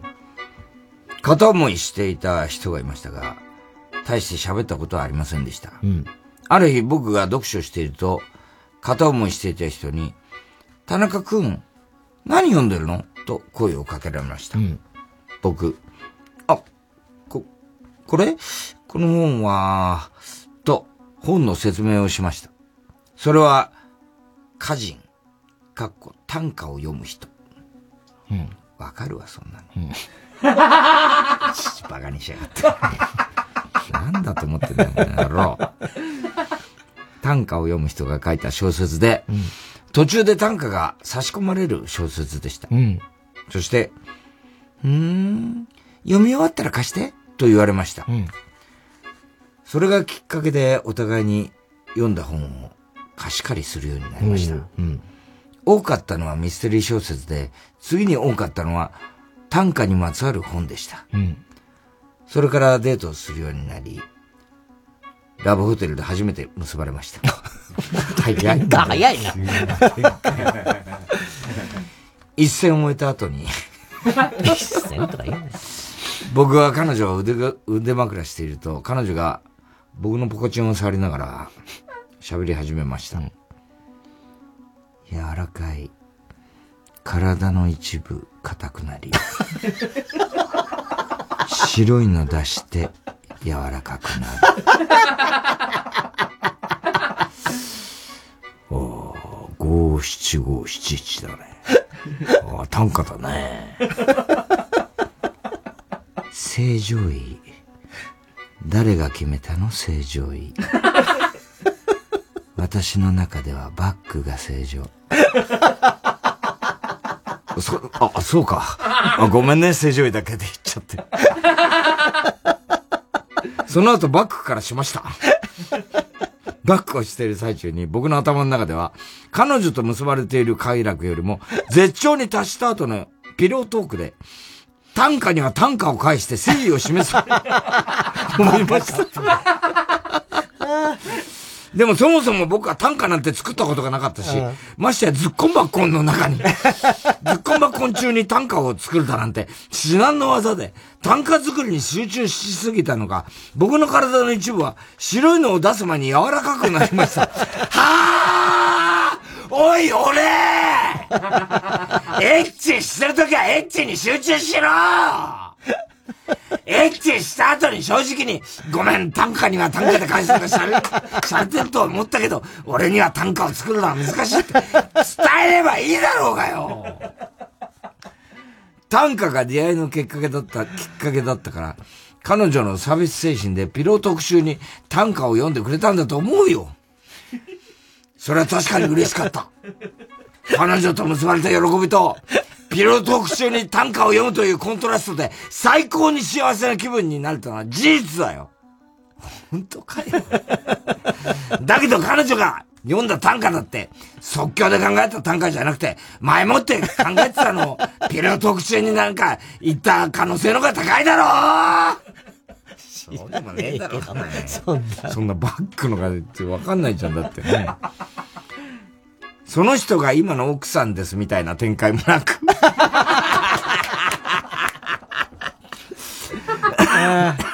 た短歌とは関係ない理由で別れて何年も経ちました。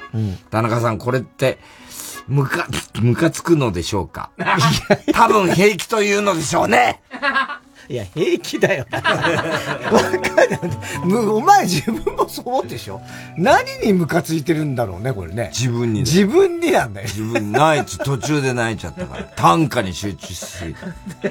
その彼女ではないんだよね。自分にだもんね。うん。なんか面白いね、その彼女。柔らかいじゃねどういう女なんだってね。えー、ラジオネーム、酒井わさび。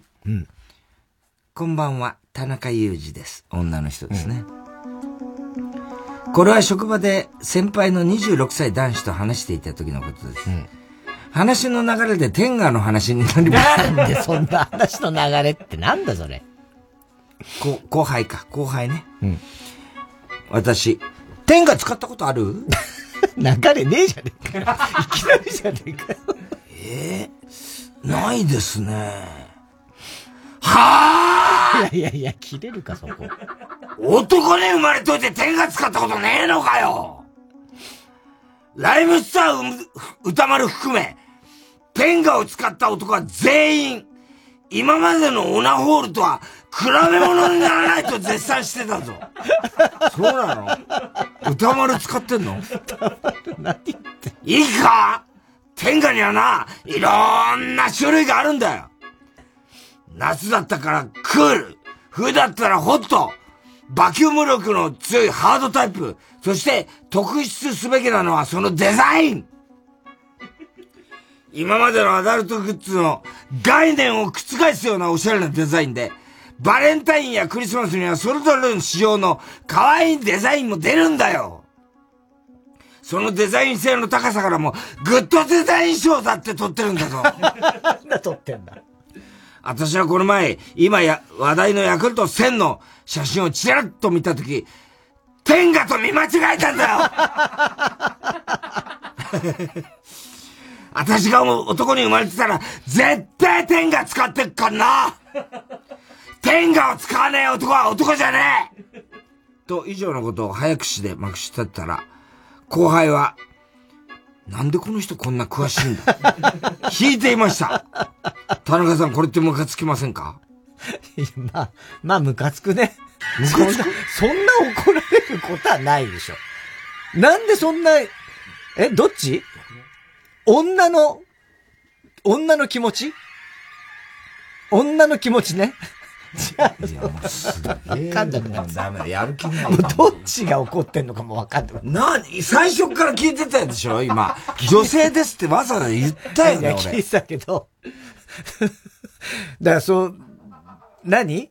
天下を使ったことない男に対して切れてんだろそいつは。もう一回最初からいやいや、や大丈夫、分かったよ。だだ平気、平気。平気、平気。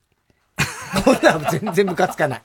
全然ムカつかない、そんなの。ていうかもう今もうすげえもう今ムカついてますよ、本当に。何だったんだ、今までの、この苦労は、みたいな。いやいや、全然平気です、平気です。え？うん。そんなんで怒る方がおかしい。PS、天下が出している女性用のアダルトグッズ、イロハはまだ未経験です。テヘペロ？テヘペロじゃねえよ。かわいい絵文字が。天下はどんまり使ったんだっけなんか前もらったじゃん。うん。なんか。な、な、もらって。そうそうそれでマネージャーがマネージャーが全部使ってたっていう。あったよな。あったよね。うんうん。お前一回も使ってないんだよ。いや、一回使ったんです。だから。使ったの？そうそう、一回使ったらどんなんか。よかった。いや、別に、いや、全然、大して、俺は。だって、だからその頃って多分まだ初期じゃない？あ、じゃあ今もっとだからそんななんかいろんななとかじゃないんじゃないのかな。あれ、山重かなんかにもらったんだよな。ああ、そうだそうだ。ああえー、おはがきなどは郵便番号 107-8066TBS ラジオ火曜ジャンク爆笑問題カーボーイ。メールアドレスは爆笑アットマーク TBS.CO.JP。住所氏名も忘れなく。おこりんぼ田中裕二のコーナーまでおはがき、メールを待ちしております。さあ、そしてですね、今はいはい我々の手元にはブルータス。ブルータスね今売っているものがあるんですけど。そうそう実はユーミンとね、はいこの間、わざわざこのスタジオにユーミンね、来てくださいまして。はははそうなんですよ。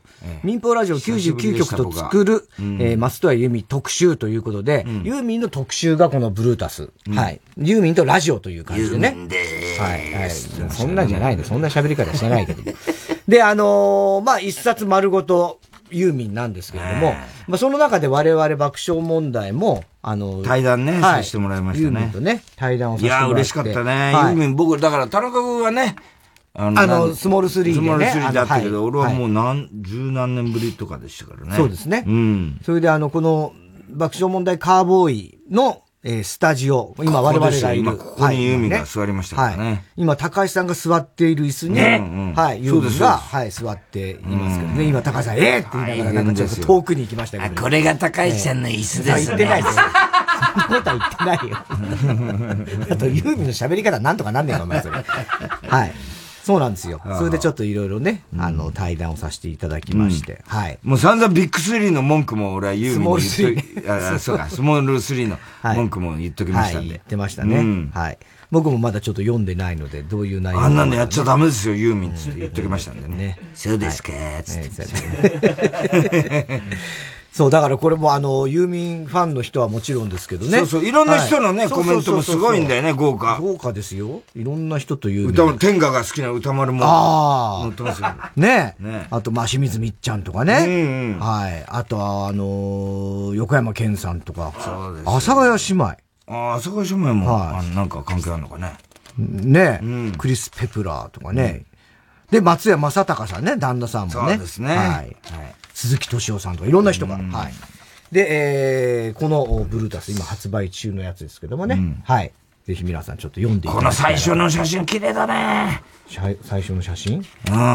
影リューク部屋のリリースした頃のユーミン。一番最初これ。綺麗だね。早く出せよ、お前あ あったあった、これね。はい。あ、ほんと。これいくつなんだ ?1976 年。ねえ。やっぱこの頃からもう日本人離れというかそうだね。なんか外国のね、ね映画のね。違うよねうん。女優さんの写真みたいですけども。はい。当時22歳。22歳だ、これ大人っぽいね。大人っぽいね。うんはい。えー、ということで。で、曲ですけども。はい。明けて今日発売のアルバム。ユーミン万歳、松任谷由実50周年記念ベストアルバムより、最新の AI で作られた、えー、荒井由実のボーカルと、えー現在の松任谷由実がデュエットした新曲でございます。えー、松任谷由実 with 荒井由実で Call Me Back。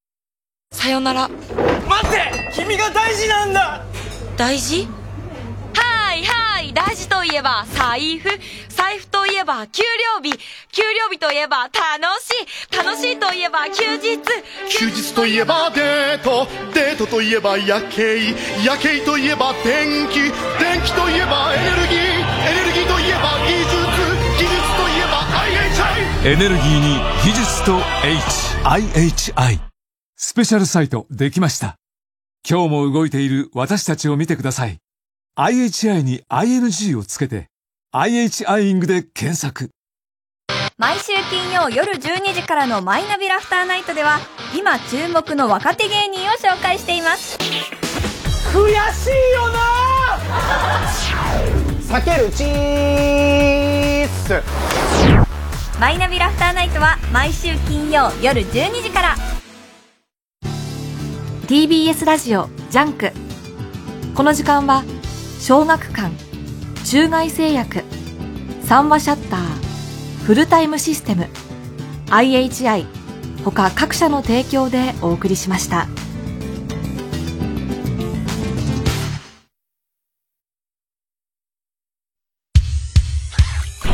火曜じゃん爆笑問題カーボーイさあ、今週のショーの発表です。ラジオネーム、カエルが鳴けば月も輝く。はい。哲学的とボーダー越えちゃって、で、えー、2通、そして絵本のコーナーで、さだまさしと黒沢博の喧嘩を竹内まりやが止めるという、風に立つライオンと、新人離れした大活躍ということの、お高橋票です、ね。はい。そういうことです。はい。ということで、うんえーいやよかったよねはい。ちゃんと投げてたんだからなそうなんだね。うん。長編がなかなかね、いっぱい時間かけるとダメだっていう。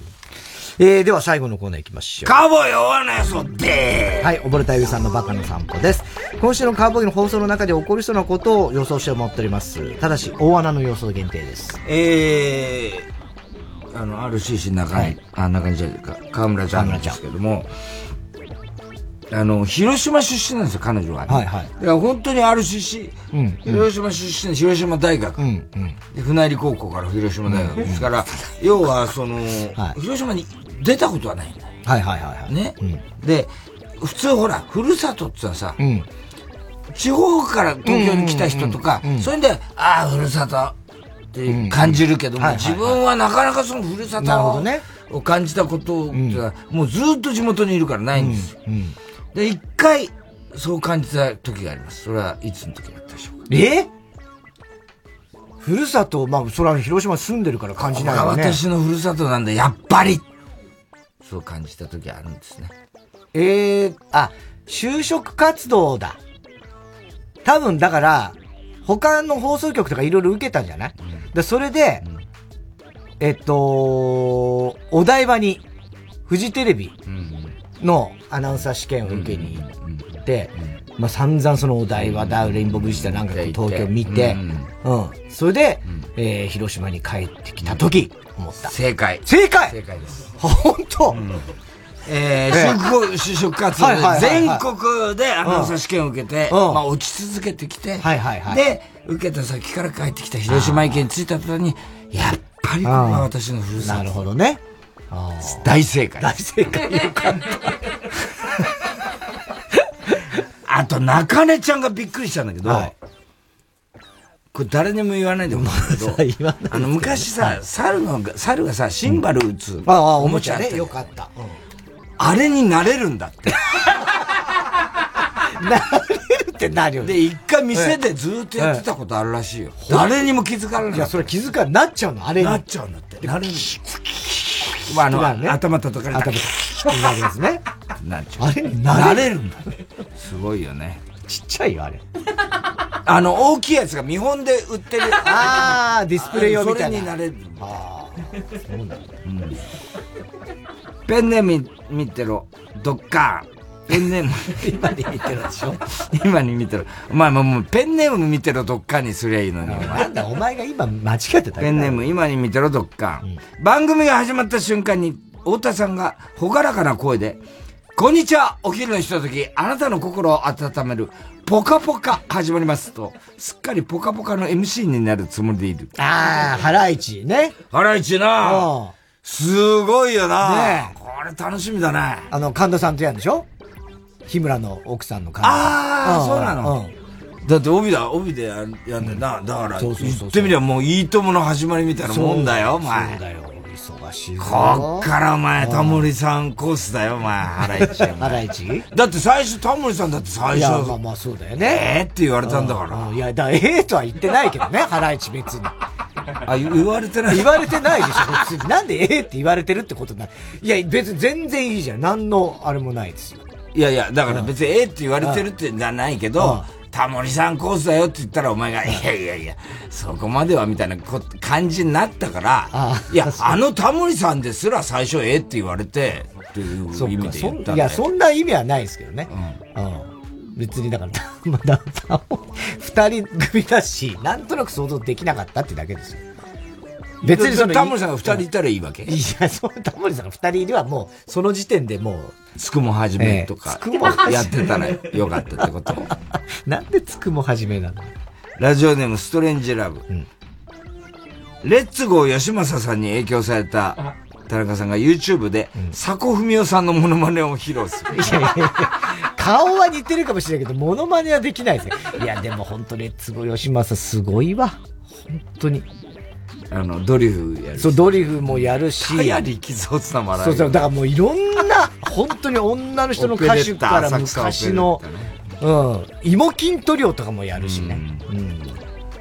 ラジオネームストレンジラブ。太田さんが楽屋挨拶に来たタイタンの若手に、君たちってスノーマンだよね 誰でもスノーマンだと思っ誰でもスノーマンって嫌や若いやつ全員スノーマンだと思ってるから、本当だよ。えー、ということでございまして、あ、さっき言ったね、ブルータス。はい、今出てるやつね、ぜひ読んでください。それからね、ユーミンのこの、今日発売のね、えー50周年記念アルバム。これもね、えー、素晴らしいと思いますので、聞いてください。すべての席郵便番号 107-8066TBS ラジオ火曜ジャンク爆笑問題カーボーイ。メールは爆笑アットマーク TBS.CO.JP です。小田さん、明日は？明日は水曜、ヤングジャンク山里あの、お受験の件なんだけど、早いよ、もう。ちょっと参考書揃えてんで、あの、生まれたばっな三省堂がいいのかな？山里亮太の不毛な議論です。棟梁、申し訳ありません。拙者、忍びのものだということが一般の人間に分かってしまいました。何？何をしたんじゃ？つい宴会中に、私はこの辺でドローンさせていただきますとやったら、本当に消えてしまいました。バカお前は忍者なんだからそれやれば消えるの当たり前だろ、お前。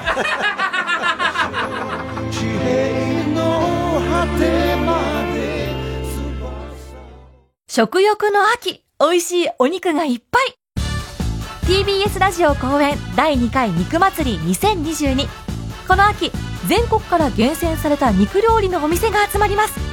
10月7日金曜日から10月10日月曜日の4日間代々木公園イベント広場で時間は午前10時から。目の前で焼かれる自慢のお肉は熱々ジューシー。その他焼き物ご飯まで全国から厳選された素材と料理をご家族揃ってお楽しみください。詳しくは TBS ラジオのホームページのイベント情報をご覧ください。美味しいお肉でお腹いっぱい肉祭り 90.5MHz TBS ラジオ